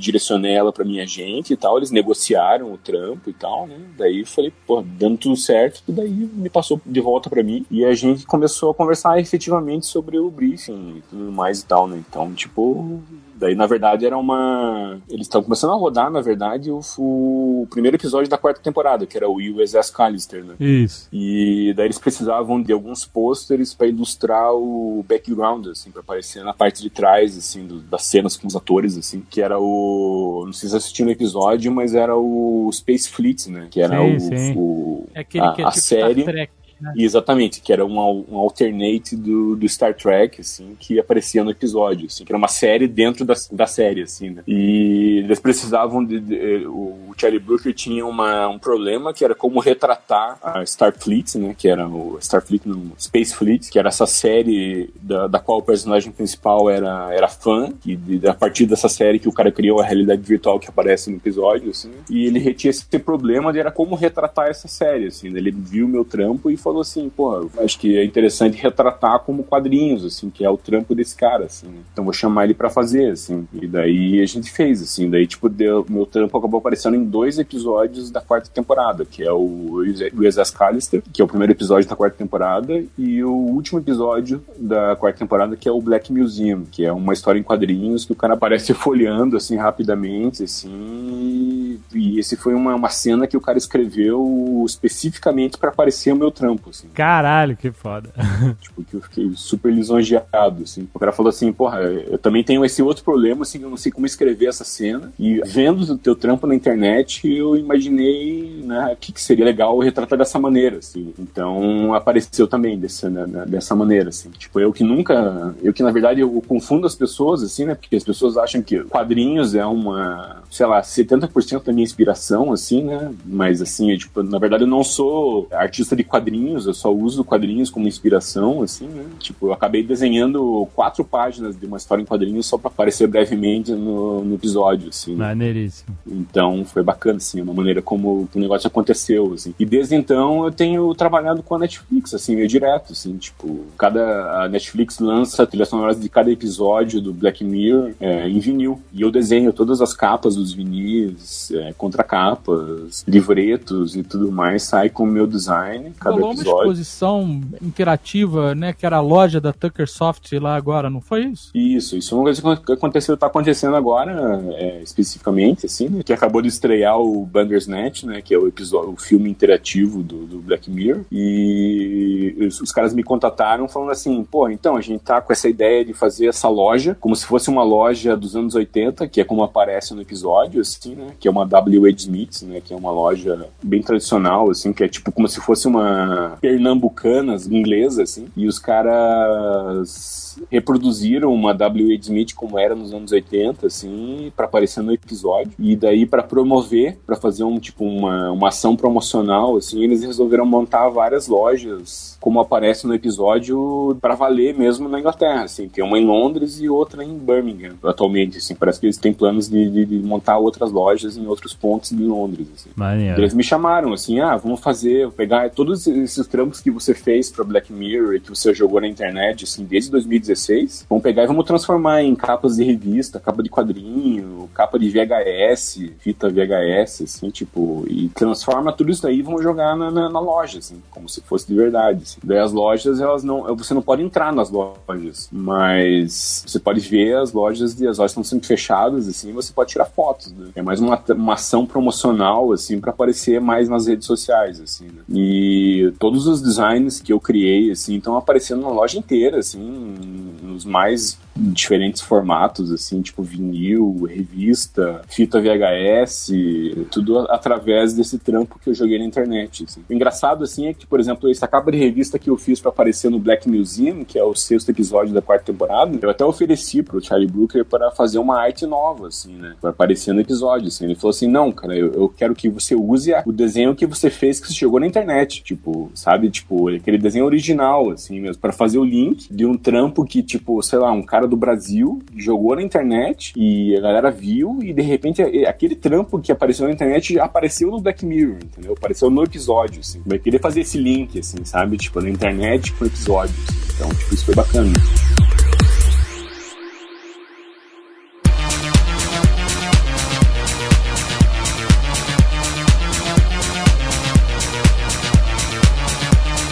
É, isso é muito doido. É, eu acho que é interessante falar assim. Você já falou da forma como você fez para divulgar o, o, seu trampo, né? Você usa uhum. a internet, essa tela aí gigante que tem. É, e você também se aproveita, entre aspas, da sua arte sempre tá falando de cultura pop, de quadrinhos, de música, de seriados, ou de política, ou de acontecimentos que estão rolando e que as pessoas acabam se identificando, entendendo e fazendo um link, né? Uhum. Tito e Rafael, como vocês fazem para divulgar a arte de vocês que é completamente diferente do estilo do Butcher? Eu uso muito internet, inclusive Instagram é o meio mais, mais forte.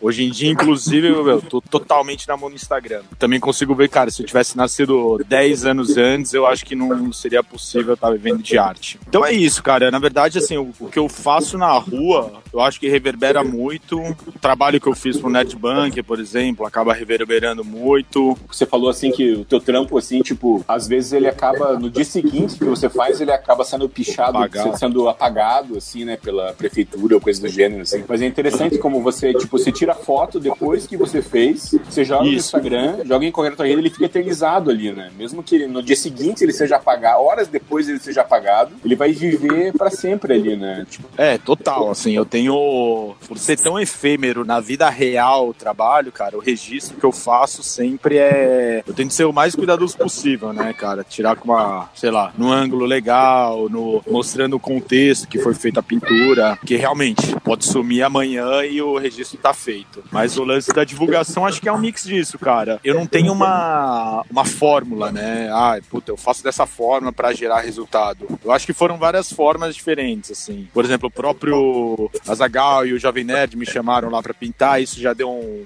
uma divulgada. Você faz muito trampo pra sei lá, artistas também, né? globais que já compraram a tela, daí o cara posta e dá uma divulgada. Eu também fiz uma coisa que tá divulgando bastante, cara. Um amigo meu, ele tá fazendo umas eco bags, assim, coisas, mídias que eu nunca pensei em colocar uma arte minha. E daí, cara, eu achei bem legal porque é uma arte que o cara consegue comprar por quatro reais e ia ser divulgada no Brasil inteira. E daí eu fiz uma parceria com esse amigo e foi eco bag pro Brasil inteiro, assim. Gente do Pará e do Acre me marcam, um cara do Rio de Janeiro. Ficam me marcando o tempo inteiro no Instagram com essa arte. Então é. Enfim, não tem uma, um meio único de divulgar. Acho que são várias formas. Tem bastante arte em restaurante, tipo painel, essas coisas, né? É, cara, porque eu acho que tem muito disso. Você faz uma. Pelo menos pra mim, né? Eu faço uma arte pra um segmento. Acho que como muita gente do próprio segmento segue essa pessoa, acaba muita gente desse segmento me procurando. Sei lá, eu tenho umas telas que eu tenho uma parceria com uma barbearia.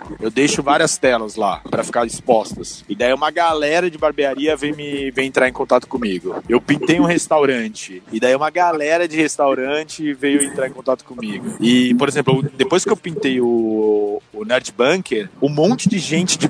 Puto, o cara tem uma loja de não sei o que geek, não sei o que nerd. Veio entrar em contato comigo. Os nerds vieram, é verdade. Os nerds vieram em massa entrar em contato. E principalmente a ferramenta principal é Instagram e rua, cara. Pintar na rua, no dia seguinte já tem uma galera marcando. Eu acho que são esses dois meios, vai, Instagram e, e pintar na parede na rua. Então, pessoal, acho que comentar também essa parte da divulgação. Para mim, que meu trabalho ele circula muito nesse circuito tradicional da- das galerias e museus. Então, você chama isso já de exposição, né? Então, é- já, já, já naturalmente é uma divulgação, talvez a divulgação mais importante de um artista da forma com que eu trabalho, que são mais é, as pinturas. Ele, é- acontece né, nesses eventos de exposições. Então, anos e anos e anos de exposições vai gerando um público, né? E evidentemente no- nos tempos de hoje você vai usando a internet na paralela para ampliar esse público, não ficar só na cidade que você está fazendo a exposição. Mas que eu poderia dizer é que principalmente eu uso o Instagram e as exposições. Então, quando você faz uma exposição, você geralmente ou você faz numa galeria ou você faz num museu. Então, você tem também o, digamos, as mídias sociais da galeria, do museu, tem a- o público desses locais também. Então, é, existe essa troca, né? de- sempre vai aumentando esse público. Principalmente isso. Teve também os livros, mas o livro não circula tanto quanto a internet e as exposições. Né? Eu fiz uma exposição aqui em Curitiba, no Museu Oscar Niemeyer, que deu cerca de 100 mil pessoas na exposição. Então é um público bem expressivo. Assim. Porra, é um público monstro. É, foi, foi até considerado na- na- pela instituição como a, a exposição com o maior, maior número de visitantes para um artista vivo, digamos assim. Caraca, olha aí que foda. Até foi bastante surpreendente. Eu imaginava que ia ter um público bom, porque o museu já é um- uma referência na cidade, mas essa quantidade de gente e a diversidade do público, né? Muita criança, pessoas mais velhas, deu de tudo, assim, coisa que nem- muitos jovens também deu, mas especificamente criança deu uma, uma doideira, assim, viralizou até em- entre WhatsApp de pais, e, com um programa para fazer com os filhos, umas coisas doidas, assim, que eu não, não esperava, assim, né? Pô, mas o WhatsApp foi fake news, né, cara? Então não vale. Pois é, o- os meus amigos que têm filhos começaram a falar, pô, recebi uma dica aqui pra, pra ir com meus filhos uma- da tua exposição, né? Então eu achei curioso, assim, porque é um público, digamos, eu nunca fiz pensado pra essas pessoas e de repente curtiram bastante. Então aí acaba sendo uma coisa interessante. Então, mas a divulgação é principalmente isso. As, pro artista que trabalha como eu, assim, acho que o principal seria as exposições e as consequências dessas exposições, né? Porque as- existe uma assessoria de imprensa e as re- redes sociais estão conectadas também com todo mundo que está envolvido nesse processo, né? É, Como é que você cava o caminho para o seu trabalho chegar numa galeria ou alguma coisa assim? É, essa é uma das coisas mais complicadas de artistas. Me dá essa dica aí, cara. Quero saber.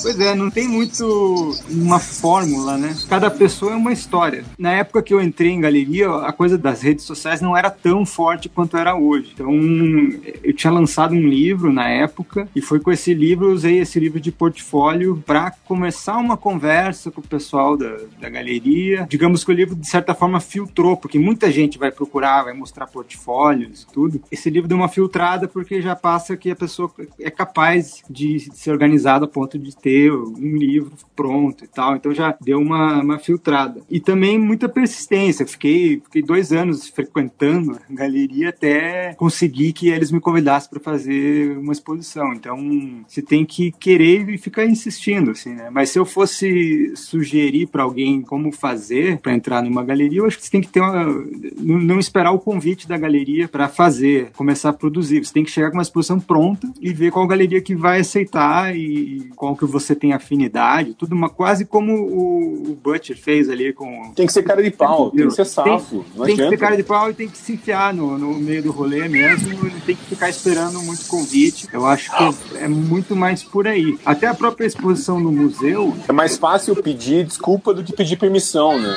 É, exatamente. Quando eu fiz a exposição no museu também, eu, eu marquei, eu liguei lá e marquei uma reunião com o presidente do museu. Eu falei, ah, tô indo aí. E marquei uma reunião com a pessoa lá, levei os meus trabalhos, apresentei e eu não tinha a menor ideia de como é que funcionava, porque o museu tem todo um procedimento, você tem que apresentar um projeto e tudo mais. Então, daí, depois que eles conheceram o meu trabalho, eles me explicaram, olha, então você apresenta um projeto pra gente, a gente vai avaliar. E foi, eles curtiram, foi, foi bem bacana no final das contas, mas não é nem que eu me convidei, né, mas eu tive essa iniciativa de ligar e na cara de pau marcar com o presidente do museu lá. É, mas e... é de certa forma sim, porque você teve que, ó, oh, tô aqui, eu existo, esse é meu trabalho, né? Exa exatamente. Se você ficasse em casa esperando. Exatamente. E daí o... ele já gerou também um convite para fazer em São Paulo, que depois eu fiz no, no Centro Cultural Fiesp, ali na Paulista. Já foi uma consequência, de, uma itinerância dessa primeira exposição, né? Então é, esse circuito do, de museus é, mais, é um circuito muito fechado, muito de... Inicialmente eu não fui convidado, eu fui meio que entrando nesse circuito, assim, por é, iniciativa. Você se convidou. É, eu me convidei. me convidei para apresentar o trabalho. Depois eles me convidaram para fazer e a partir disso daí agora os convites já vêm de, de outra forma, assim, né? Tu vai Não fazer tem... uma exposição internacional agora, né? Sim, vou participar de uma coletiva que bem interessante. Ela vai acontecer numa galeria chamada Dorothy Circus Gallery, que tem uma sede em Roma e uma em Londres. Então essa exposição vai acontecer nos dois lugares com a mesma temática, assim, digamos, e um grupo de artistas muito foda, assim. Então eu fiquei de cara, assim, porque tem artistas ali que eu sigo e são meus favoritos e de repente eu vou estar na mesma exposição com os caras. Então, essa Cara, mas deixa eu fazer uma pergunta. Você já fez uma anterior a essa que era, já foi em Londres, né? Tipo, um Sim. ou dois anos atrás. Sim. Foi a primeira exposição que você fez fora do, do país? É, primeira, primeira, primeira mesmo que eu fiz foi em Miami. Uhum. Depois em eu fiz. Ano? Isso foi em 2007. Como é que você se desvirginou, assim, tipo, Não, esse... sair for, fora do país, assim, tipo, e, e mostrar é, teu, teu essa, trampo fora? Assim. Como é que foi isso, assim, tipo, desde o começo, assim, o convite, como é que foi a tua reação, como é que rolou isso? Não, nessa, nessa primeira de Miami, eu, eu acabei que nem fui, assim, eu mandei os trabalhos e foi uma coisa é, por internet, assim. É, a mesma coisa eu, assim, tipo, é. o primeiro livro que eu lancei, tanto fora, no Brasil como fora do país, assim, tipo, o primeiro livro que eu lancei desde sempre, assim, foi, foi na França e eu não estava presente, assim, enquanto o livro estava sendo lançado, eu estava na minha agência desenhando um site de papel higiênico, assim. Caraca! o, o, o então, só, né? é isso. Eu entendo então, o né? ódio, sua vingança. Eu queria, eu, eu queria, sa eu queria saber para você como foi isso, assim, né? É, não, então, daí depois de um tempo, eu, daí eu comecei a trabalhar com o pessoal de São Paulo, que é a Choque Cultural, e daí eles tinham uma parceria com uma galeria em Nova York, é Jonathan Levine Gallery. Daí eu fui fazer essa exposição, meio que quem fez o contato lá em Nova York foi, acabou sendo o pessoal da galeria de São Paulo. Então, fizeram um contato inicial, os caras curtiram a ideia, daí eu fui fazer. Isso foi em 2014. Nessa eu fui, não é a primeira vez que eu tinha saído do Brasil, mas foi a primeira vez com uma exposição que eu fui, fui na abertura, e foi bem legal, assim, foi bem surpreendente, assim, digamos. É, a exposição vendeu bem, vendeu... Tá, mas conta, conta pra gente como é que foi, assim, tipo, o choque, assim, de você ser uma pessoa normal no Brasil, comum no Brasil, assim, chegar lá e ser, tipo, o artista, assim. Ah, pois é, curioso, porque de repente se pegar dando autógrafo em Nova York, assim, as pessoas saíram de casa para ver você, né? É, é esquisito, assim, mas aconteceu. De certa forma, o trabalho vai ganhando um corpo, assim, né? Que as pessoas vão acompanhando, vão curtindo aquilo, e de repente você tá na cidade das pessoas, e daí elas até se mobilizam para ir. Então. Acho que, o que você sente com relação assim, à diferença do Brasil e fora do país, assim? Porque, tipo, a minha primeira exposição de sempre na minha carreira, assim, foi fora do país. Foi em Chicago. Uhum. Que rolou, assim, tipo, uns dois, três meses atrás, assim. E, tipo, eu já trabalho como artista, assim, há seis ou sete anos, assim. Então, tipo, sei lá, foi engraçado, assim, tipo, eu, eu aqui no Brasil, eu, eu ando na rua normalmente como se eu fosse uma pessoa qualquer, assim. Mas quando eu cheguei em Chicago, assim, tipo, as, eu, na minha exposição, as pessoas falavam pra mim que, que dirigiam duas ou três horas pra vir me ver. assim. Caraca. Então, cara, é um choque, assim, né? Então, eu queria saber como é que foi pra você, foi isso, assim. É legal, porque é quase como se você fosse uma banda, sei lá, mas não tão é, mainstream a ponto de sair na rua aqui no Brasil e todo mundo saber que é você, né? Tipo, mas para um certo público segmentado, você é uma, pessoa, uma figura importante, assim, né? Então, é mais isso, assim, eu acho que pros aficionados de certos gêneros de, de arte, assim, eu sou uma pessoa conhecida, as pessoas vêm, muitas vezes trazem um livro, pedem para assinar. É interessante, mas você perguntou essa coisa do, de fora do Brasil e dentro do Brasil. Aqui no Brasil, as coisas acontecem muito em São Paulo. Então, as exposições sempre foi bacana já em São Paulo, para mim, pelo menos, né? E aqui em Curitiba, extremamente surpreendente. É, não imaginava, mas a, a- na minha abertura tinha, sei lá, 500 pessoas. Nem fez então uma confusão dentro do museu lá. Então, é inesperado, assim, mas é, tem sido legal também. E lá fora, bem bacana também. Não sei explicar, assim, a sensação, não sei se eu enxergo tanta diferença, assim. Então, eu acho que tem mais similaridades do que diferenças. Diferenças a gente sabe que é, é muita questão da economia mesmo, né, dos países, assim, que às vezes eles têm mais poder de compra e um universo diferente, né? Aqui é mais... É, você até se sente meio babaca, assim, de reclamar, assim, né? Aqui no Brasil, ninguém reconhece o meu trabalho. Eu falei, porra, mas, tipo, cara, existe uma diferença tão gritante, assim, né? É, De- do, do Brasil, assim, pro Reino Unido, pra Inglaterra, assim, que você nem consegue se sentir confortável, assim, reclamar que... Porque aqui ninguém...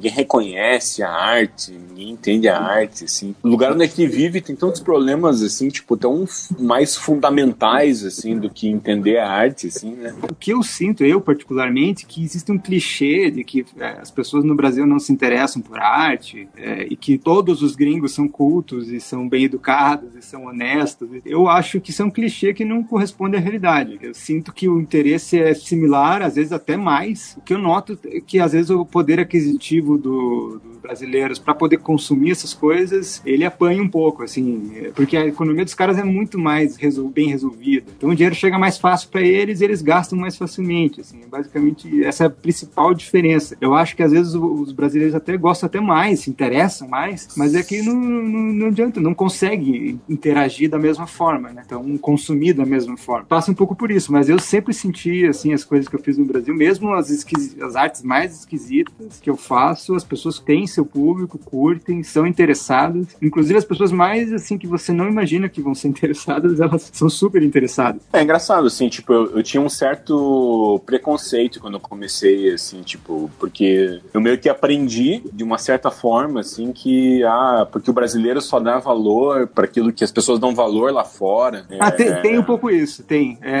É, tem um pouco isso, assim, né? Mas, tipo, eu aprendi isso, assim, de maneira, de maneira bem sistemática, assim, de maneira bem prática fora do país, assim.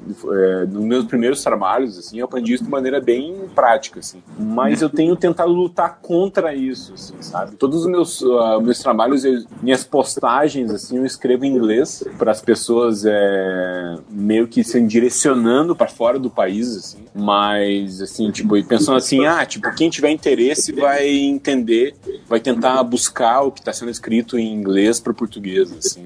É, Mas, assim, do- nos últimos tempos eu tenho tentado mudar um pouco isso, assim, tipo, desde que eu comecei a realmente ir para fora, realmente a expor em Londres, expor em, na, na- em Paris, expor em, em Chicago. Quanto mais eu vou para fora, eu tento facilitar o que eu faço para que o, as pessoas entendam assim internamente, assim, sabe? O que acontece com o brasileiro um pouco, ele é um povo, de certa forma, especialmente aqui em Curitiba, né? Mas é, pode ser que no Brasil inteiro também. É um povo meio, de certa forma, meio desconfiado. Então, você fazendo uma coisa fora do Brasil e aquilo sendo bem recebido, ajuda a romper essa desconfiança. Ah, tem uns gringos gostam, eu também posso gostar tranquilamente, assim. Eu acho que tem um pouco disso, assim. A gente sempre acha que o nosso aqui não fica inseguro, às vezes, de gostar das coisas daqui e se sente mais seguro quando isso é quisto no mundo todo. Então, acho que tem um pouco dessa insegurança mesmo, assim. Talvez seja isso que você sentiu, essa diferença de as pessoas valorizarem um pouco mais o trabalho de um artista brasileiro quando ele faz coisas para fora. Acho que isso tem com certeza. Como o Rafael mesmo falou, cara, esse cada um tem um caminho e não existe uma fórmula, né? Eu acredito que o caminho do Rafael é um caminho entre todos aqui que estou falando, eu acho que é o mais clássico, vai, que é o de galeria, é o de algum museu pegar. Eu, por exemplo, cara, não tive nenhuma experiência boa com galeria, assim, que alguma galeria que pegou e realmente fez igual o Rafael, pegou seu nome, trabalhou seu nome, trabalhou sua imagem e te levou para outro país e realmente trabalhou você como um artista, que eu acho que é uma função da galeria, que pelo que o Rafael falou aí foi, porra, foi incrível. Todas as galerias que eu trabalhei, talvez seja uma coisa meio específica da arte urbana, da street art, e eu acho que é muito parecido com o pessoal de ilustração. Cara, a galeria é muito pequena, pouco estruturada, e assim, acaba tendo até um, um nicho de galeria que meio que se aproveita, sabe? Dessa sede do artista tá querendo se entrar numa galeria necessariamente, achar que esse é o caminho, o único caminho, e acaba até cobrando do artista para ele expor, acaba fazendo uma troca que não é justa com o artista. Então acho que assim, era só para ressaltar que muita gente acaba perguntando, acho que ele para todos os artistas aqui, porra, como que eu posso fazer, né, para ser um artista? Que eu acho que a maioria da galera que vai ouvir aqui, o cara que quer trabalhar com arte não sabe como. Eu nunca indicaria para ele procurar uma galeria de arte. Eu falaria, cara, pega um dinheiro, investe num, num estudo. Você tem que, primeira coisa, você tem que acreditar no seu trabalho. E, cara, se tiver um dinheiro para ou investir numa galeria ou investir no Instagram, em post patrocinado ou qualquer coisa parecida, eu falaria, cara, investe no post no Instagram, sabe? Só para dar um outro ponto de vista, assim. É, se você pensar, isso faz maior sentido, assim, né? Tipo, numa galeria, o alcance que você vai conseguir, assim, é só das pessoas que moram naquela cidade, né? Que moram naquele bairro, que vão visitar a sua galeria, assim, né? E na internet, assim, cara, você tem o alcance do mundo inteiro, assim, né? Ao mesmo tempo que na, na, na internet você posta arte lá, na, na, numa galeria você tem a arte exposta na, na parede, mas Isso. não é a mesma coisa, assim, né? Do matéria de alcance, assim, né? Cara, a gente não pode se negar que ela tem uma coisa meio elitista, entendeu? Sim, a, sim. Cara, a massa nunca foi numa galeria, entendeu? A maioria das pessoas, 99% das pessoas, nunca entrou numa galeria de arte. Diferente de você e do Rafael, assim, tipo, eu sou um cara que começou na, na, na internet e continua na internet até hoje, assim. Então, para mim, assim, tipo, ter o trampo impresso, ter o trampo é, materializado em uma figura, materializado, assim, de uma forma física, é incrível para mim, assim, sabe? Para mim tem uma mágica diferente de vocês, assim. Para mim é fantástico, mas para vocês talvez seja só mais um, assim. Mas eu acho interessante o que vocês colocaram em, em relação a diferenças de galeria. Pela minha percepção, eu concordo com o Tito em que uma galeria de arte no Brasil ela tem um, um tom mais elitista, de peças mais caras, num lugar que não é para todo mundo. Eu já tive a oportunidade de entrar em algumas galerias de arte, por exemplo, em Austin, quando eu estive lá no, no South by Southwest, que era uma galeria, mas que tinha peças muito acessíveis, sabe? De é, prints, ou prints autografados, ou é, tinha peças mais caras, né? peças até únicas. E nesse caso, nessas galerias, eu já vi assim na França também, já vi em outros lugares, né? Que é, são galerias, só que elas têm opções mais acessíveis, né? Isso acho que democratiza um pouco e deixa essa função um pouco mais abrangente. Então, falando, pegando um gancho aqui da coisa da abrangência, que o Butcher comentou que a galeria é mais limitada do que a internet, porque é só para aquelas pessoas que estão na cidade, que vão lá visitar. Eu vou só fazer um comentário que eu acho que, por exemplo, vou falar das, das coisas que eu já passei, assim, né? Não querendo é, ser aqui o advogado das galerias, eu acho que cada pessoa faz da, da forma que acha que é mais interessante. E acho também que tem galerias que são complicadas de trabalhar, nem todas são bacanas. Mas, por exemplo, quando eu fiz em Nova York, acabou que pela exposição de Nova York começou a aparecer na imprensa específica de arte de lá, americana, assim, né? E isso gerou, por exemplo, dois trabalhos no Japão para mim, que as pessoas viram a repercussão da exposição e vieram conversar comigo para fazer criar ilustrações para marcas de roupa do Japão. Assim. Então, até que ponto que a, a, galeria é restrita? Eu acho que a galeria também tem seu Instagram, também tem seu círculo. Acaba que isso é amplificado pela imprensa também que cobre aquela exposição. Então, tem um pouco. Mas isso é a galeria mais as mídias sociais, né? Exatamente. Só, só, tipo, sozinha. Então é um conjunto de, é um conjunto. De, de, coisas, né? Exatamente, é um conjunto. Então você tem que pensar nas coisas no contexto todo. Pra, o que faz valer a pena, muitas vezes, o trabalho com a galeria é a repercussão que isso vai dar, não simplesmente aquela exposição, né? Você pensa na repercussão. Então, muitos trabalhos, convites para fazer coisas interessantes, vêm depois de uma exposição. Então, ela é só um pedacinho de todo um contexto que você vai estar tá trabalhando. Não só a relação específica do artista galeria, às vezes pode ser, parecer que não vale a pena realmente. Eu, por exemplo, assim, tipo, depois de, de, de, de seis, sete anos, assim, trabalhando exclusivamente com a internet, assim, tipo, expondo offline, assim, né, tipo, em exposições, assim, mas não exposições só minhas, assim, exclusivamente minhas, assim, tipo, com outros artistas tudo mais e tal, assim, né? Mas, assim, demorou, assim, seis ou sete anos para eu ter a minha primeira exposição solo. eu, eu, acho que é bem assim. isso, cara. Porque assim, então... o Rafael ele tá falando, eu posso falar muito do grafite da arte urbana, né? No meu ponto de vista. Porque o Rafael, eu já vejo você a alguns degraus sabe? De quem tá começando. Quando eu falei aquilo de um post patrocinado, tô imaginando assim um cara que tá começando, que eu acho que é bastante público que tá ouvindo, sabe? Eu acredito que chega um certo momento do artista que realmente não tem como ele ficar respondendo inbox de quanto custa uma tela ou quanto custa, sei lá, pra ele pintar a parede do quarto da filha, entendeu? E daí realmente uma galeria faz sentido para conversar com investidores, para conversar com compradores de arte de alto nível, para conversar com outras galerias de outros países. Inclusive Inclusive, hoje eu vejo uma crise de uma faixa de galerias, assim, que seriam as galerias iniciais, que trabalham com artistas iniciando, até um intermediário, que é cobrar 50% do valor da arte do artista e ao mesmo tempo não consegue dar uma essa valorizada no artista, não consegue dar uma alguma coisa em troca pro artista. E eu só é, vejo isso quando o cara chegar do... numa, num patamar elevado. Do nome do artista, né? Tipo, isso é assim, tipo, o nome do artista, assim, tipo, na, na imprensa, isso varia muito muito, assim, né, no, no, preço do que ele produz, assim, né? É evidente, né, os artistas que têm mais reconhecimento, é o que o pessoal costuma dizer, é você não compra simplesmente a obra, você compra a toda a trajetória do cara junto. Assim, quando eu comecei a produzir conteúdo, é engraçado, quando eu falo produzir conteúdo, eu não falo como um artista, eu falo como um youtuber, né? Assim, quem, quem, fala de produzir conteúdo é youtuber, assim, não é artista.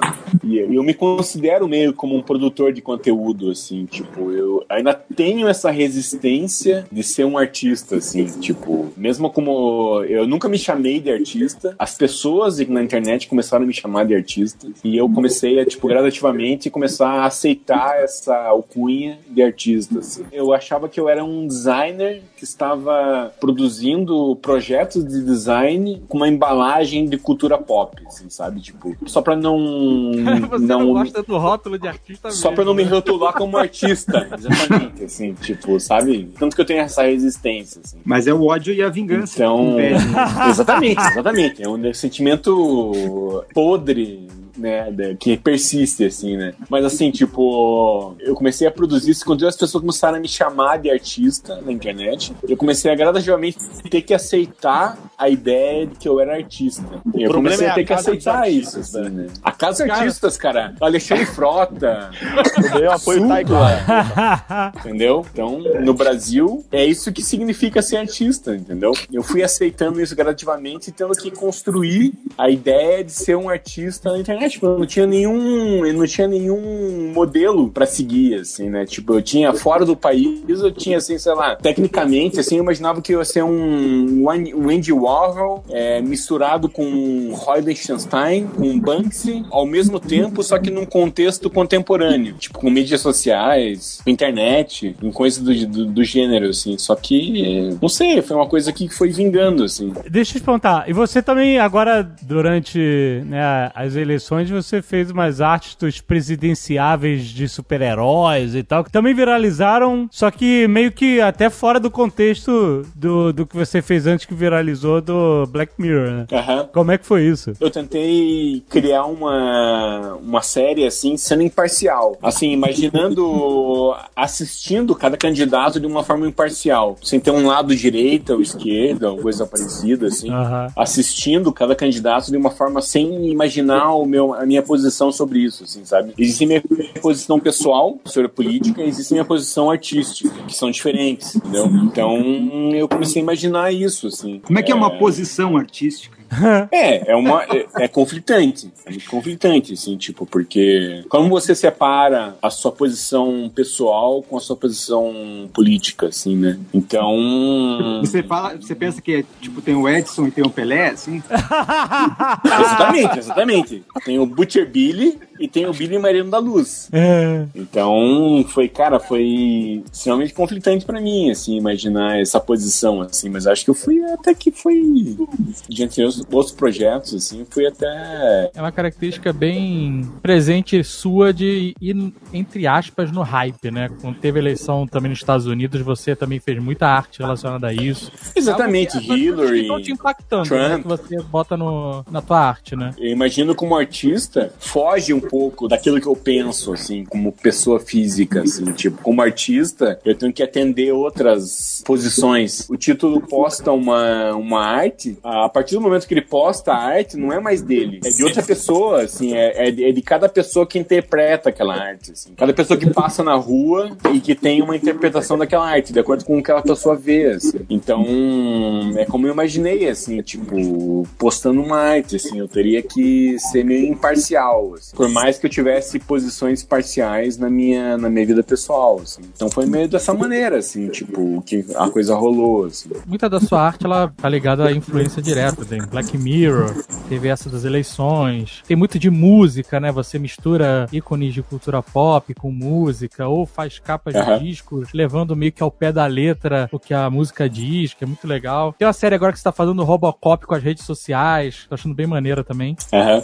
E o Big Brother vai te influenciar? Cara, eu não, eu não assisto Big Brother. A Fazenda tá aí, né? Talvez seja como aquela ideia lá da- da- que eu expliquei pra vocês off-topic, né? Daquela minha amiga que me deu uma ideia de fazer uma arte relacionada a Handmaid's Tale, né? Cara, eu espero assistir Big Brother pra poder ter uma ideia mais precisa do que tá acontecendo, assim. Ah, deixa pra lá, cara. Mas- Ninguém precisa disso. Mas assim, 1984, coisa do gênero, assim, tem mais a ver com o que eu tô fazendo, assim. Então, Sim, total. Big Brother is watching you. Então, tem mais a ver com o que eu tô fazendo. assim. Gente, deixem seus contatos, vai estar aqui no post todos os links e tal, mas já dá uma avisada como seguir vocês nas redes sociais, pra quem tá só escutando, não tem acesso ao computador agora ao post. Mandem aí! Então, sou Rafael Silveira, artista. Quem quiser é, acompanhar então os trabalhos, é, minha página no Instagram é arroba Excelente. Ah, Instagram.com barra TheButcherBilly. É D, D- T-H-E, né? The Butcher Billy, é isso. Isso aí. Mas você não tá só no Instagram, tá em tudo que é canto, né? Sim, sim, eu tô. Eu não tenho vida social, cara. Eu sou sem internet, cara. Todas as redes sociais eu tô nelas. É só procurar no Google o que você acha. Tito, quem quiser gritar pra você trabalhar vagabundo, aonde é que te acha? Em algumas esquinas por São Paulo. e também acho que o mais fácil é pelo Instagram mesmo. Arroba Tito Ferrara. Daí por lá tem site, tem tudo lá. Excelente. E tem na, no Nerd Bunker também, você pode apreciar a arte do. Pode passar no Netbank, pode passar na Marginal Pinheiros. Olha aí. Excelente. Obrigado, gente. Valeu, até mais.